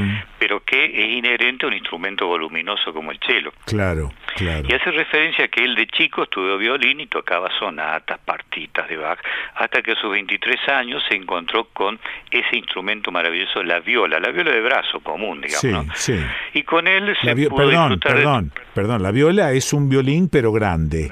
Exacto. Y se lleva en la pera. Y, va en la pera. Exacto. Y con él dice, pude disfrutar de tocar la suite con inmenso placer, con un sonido más natural que en el cello, con una caja menor y con mayores posibilidades técnicas. Y eh, perdón, ¿tiene la misma postura del cello grande o va a la pera el chelito este? Bueno, va, eh, digamos, entre la pera y el hombro, porque entre la pera y el hombro no cabe la caja de este violonchelo. Ah, ok. Que para quien le interese, bien vale decir que en YouTube eh, se encuentra con, poniendo el nombre de Sergei Malov o de la suite número 6 en D mayor BWV sí, 1012. Sí, es más fácil Sergei Malov. Sí. Eh, es una suite que dura eh, 23 y pico minutos más o menos. Ajá, bueno. Entonces cuenta, sigue contando que un día de casualidad me encontré con el cello da spalla y dice, con el cual pude hacer realidad mi sueño de tocar esas suites en la forma original con un sonido no tan pesado como el del cello normal. Ah, mira. Lo que permitió interpretar a Bach tan cerca a lo que creo fue su intención original. Qué bueno, qué bueno. Y él dice, aclara, dice, es claro que por los datos históricos y aspectos técnicos, que esta música se refiere a la suite número 6 particularmente, solo puede tocarse adecuadamente con este instrumento de cinco cuerdas en lugar de un cello de cuatro, porque es obvio y así está indicado que es para instrumento de cinco cuerdas. Eso es, eso ya sea una viola de gamba o de brazo, pero indudablemente para cinco cuerdas. Muy bien. Y por ejemplo cuenta que en la zarabanda, que es uno de los movimientos, hay notas que no pueden tocarse en un instrumento más grande porque no alcanzan los dedos para hacerlo. Ah, ok, ok. Y, muestra en el video cómo es. Yo me fui a la partitura. Qué maravilla. de, de esta parte. Sí Y claro, y hay en la partitura, en la misma línea vertical, como cinco notas juntas, que en realidad no se tocan juntas porque las cinco cuerdas, no sé si vos viste, no están en la misma línea, sino que están Ah. siguiendo una curva. Exactamente. Entonces se pueden tocar dos a la vez, pero no tres. No tres, podés hacer dúos, Claro. sí. Exacto. Entonces están indicadas esas cinco notas, me imagino yo, para que con el arco dé la vueltita rápido como para que parezca una sola. Pero Sí. para hacer eso, en un instrumento normal, un cello normal de cuatro cuerdas, Sí, no te dan los dedos, salvo No que seas un virtuoso. ¿no? sí, sí, sí. sí. Y él dice por ahí que este eh, algunos virtuosos lo logran hacer, pero dice, Bach no tenía en mente torturar a los instrumentistas con enormes dificultades técnicas, Claro. sino lograr que disfrutaran de la música, Muy bien. danzante en este caso, Muy bien. que debe sonar liviana, ágil y fácil de llevar. Es muy interesante, inclusive eh, la entrevista está en inglés, pero se puede seguir bastante bien. Sí. Y él hace este comentario final. La sexta suite es bien diferente de las otras. Al estar indicada para cinco cuerdas cubre ámbitos diferentes. Uso- usa poco la cuerda Do, que es la más grave, y mucho la cuerda superior E, la, el Mi, Mi, que es la, quinta cuerda agregada. digamos. Sí, sí. Y que mientras las otras son para bajo o barítono, esta está pensada como para tenor. Supongo que se refiere al cello tenor. o al- Sí. Dice, es la más larga y para mí la más imaginativa y técnicamente la más difícil. ¿Y qué elegiste de la suite para escuchar? Bueno, eh, yo no elegí nada, pero lo interesante, yo te mandé la suite completa para que puedas escucharla completa, y sugiero en todo caso, por lo que él mismo dice, que dice que muchos de los ciclos de Bach muestran una tendencia como estudios de aprendizaje en la Ah, estructura, ajá. la forma y del instrumento mismo, del primero al último Sí. movimiento. Y, y era claro, la primera suite de las seis es más bien lacónica y técnicamente simple, pero en la última los intérpretes deben apelar a sus máximas habilidades. Qué loco. Qué loco. Y bueno, como dice que en, la, en esta suite el último movimiento hace una cita del primero, que es el preludio, y para hacer las cosas en orden bien vale comenzar por el primero, así que te sugiero largar con el preludio de esta suite. Gracias, Julito. Qué maravilla. Bueno, ah, no, espérate, antes de irte, decime cómo se escribe el nombre del instrumento. Violonchelo da espalda, espalda sería. Espalda. Violonchelo, violonchelo de hombro se podría Ah, decir. de hombro, claro, porque Exacto. hay una confusión con Espalda hay una confusión con espalda, confusión No, no, rápida y decir cómo carajo toco un violonchelo en la espalda. Y bueno, te, Oscar Alemán a lo mejor lo No, hubiera hecho. sí, sí, sí, sí. Un abrazo. Que andes bien. Gracias. Lo escuchaste a Julio Villarroel aquí en el desconcierto.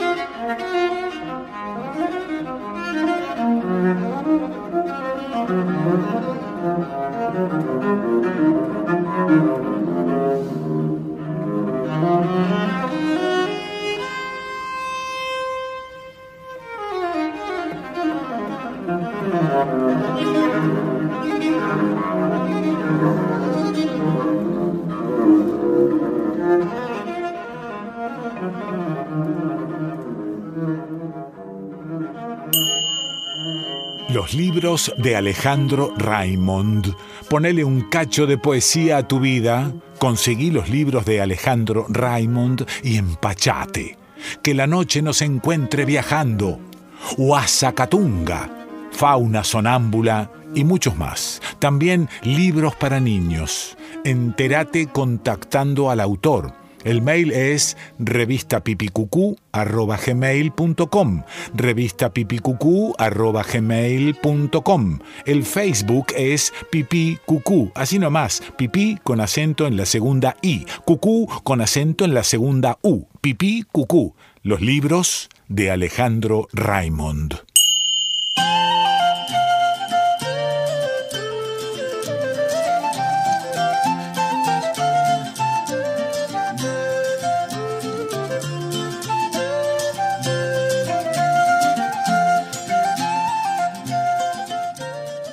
Instrucciones para meter un auto dentro de un sombrero.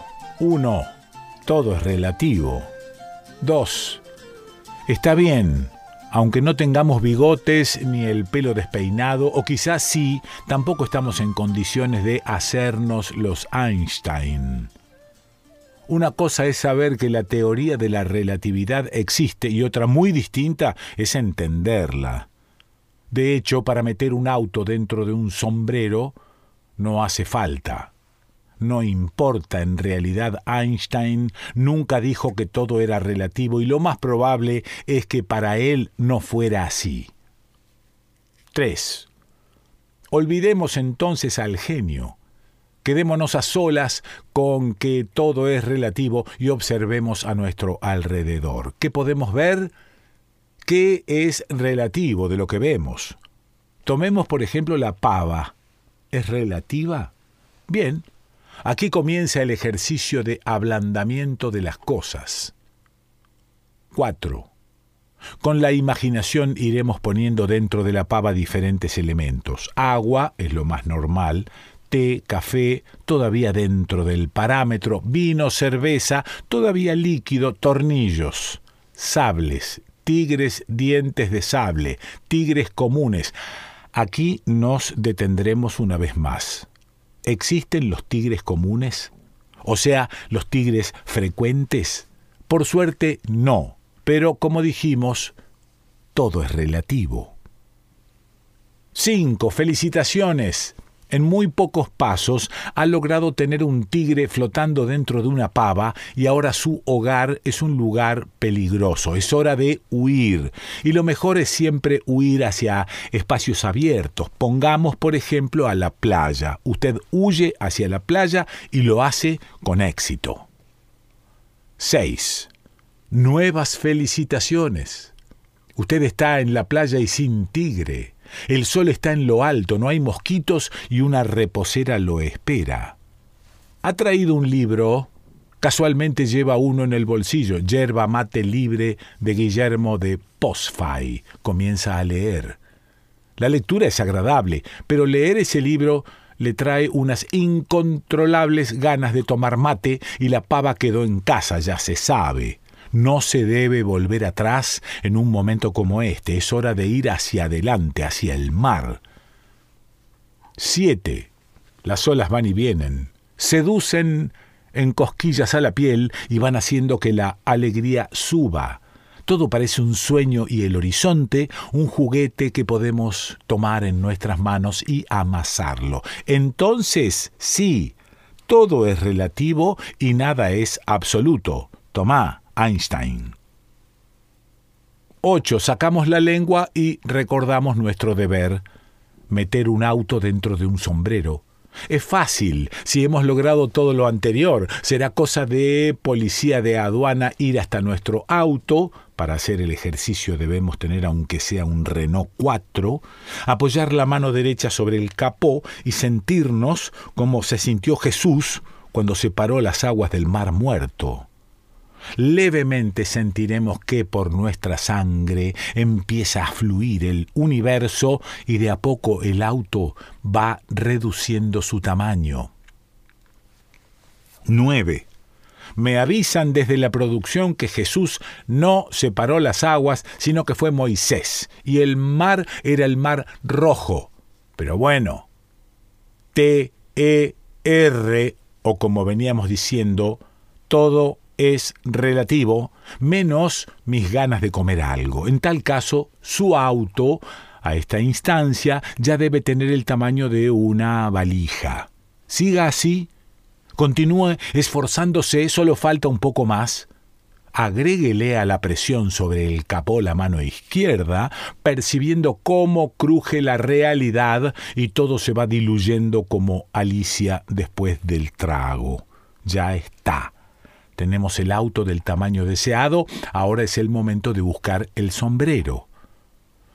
10. Levante su mano derecha buscando su frente.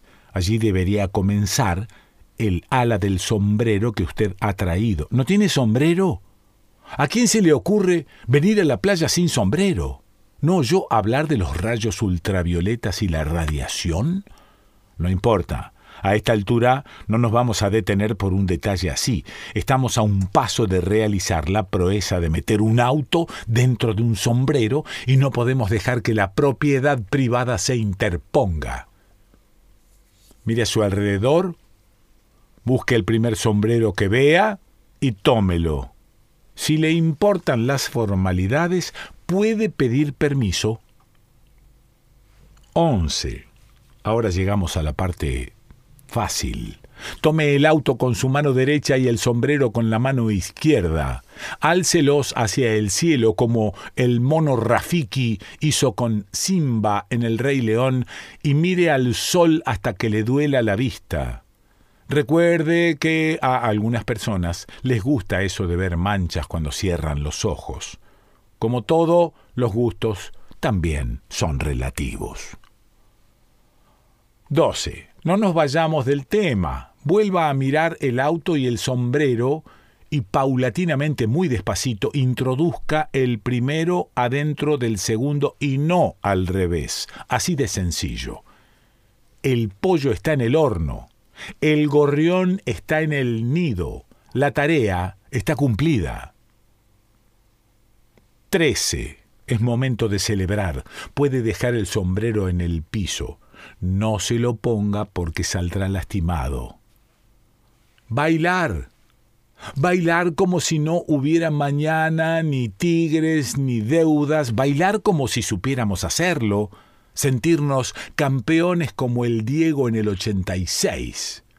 Lo hemos conseguido. Hemos triunfado. Debemos ser felices. Esto es la gloria. 14. Pero recuerde, sobre todo en este instante, que todo es relativo. Alejandro Raymond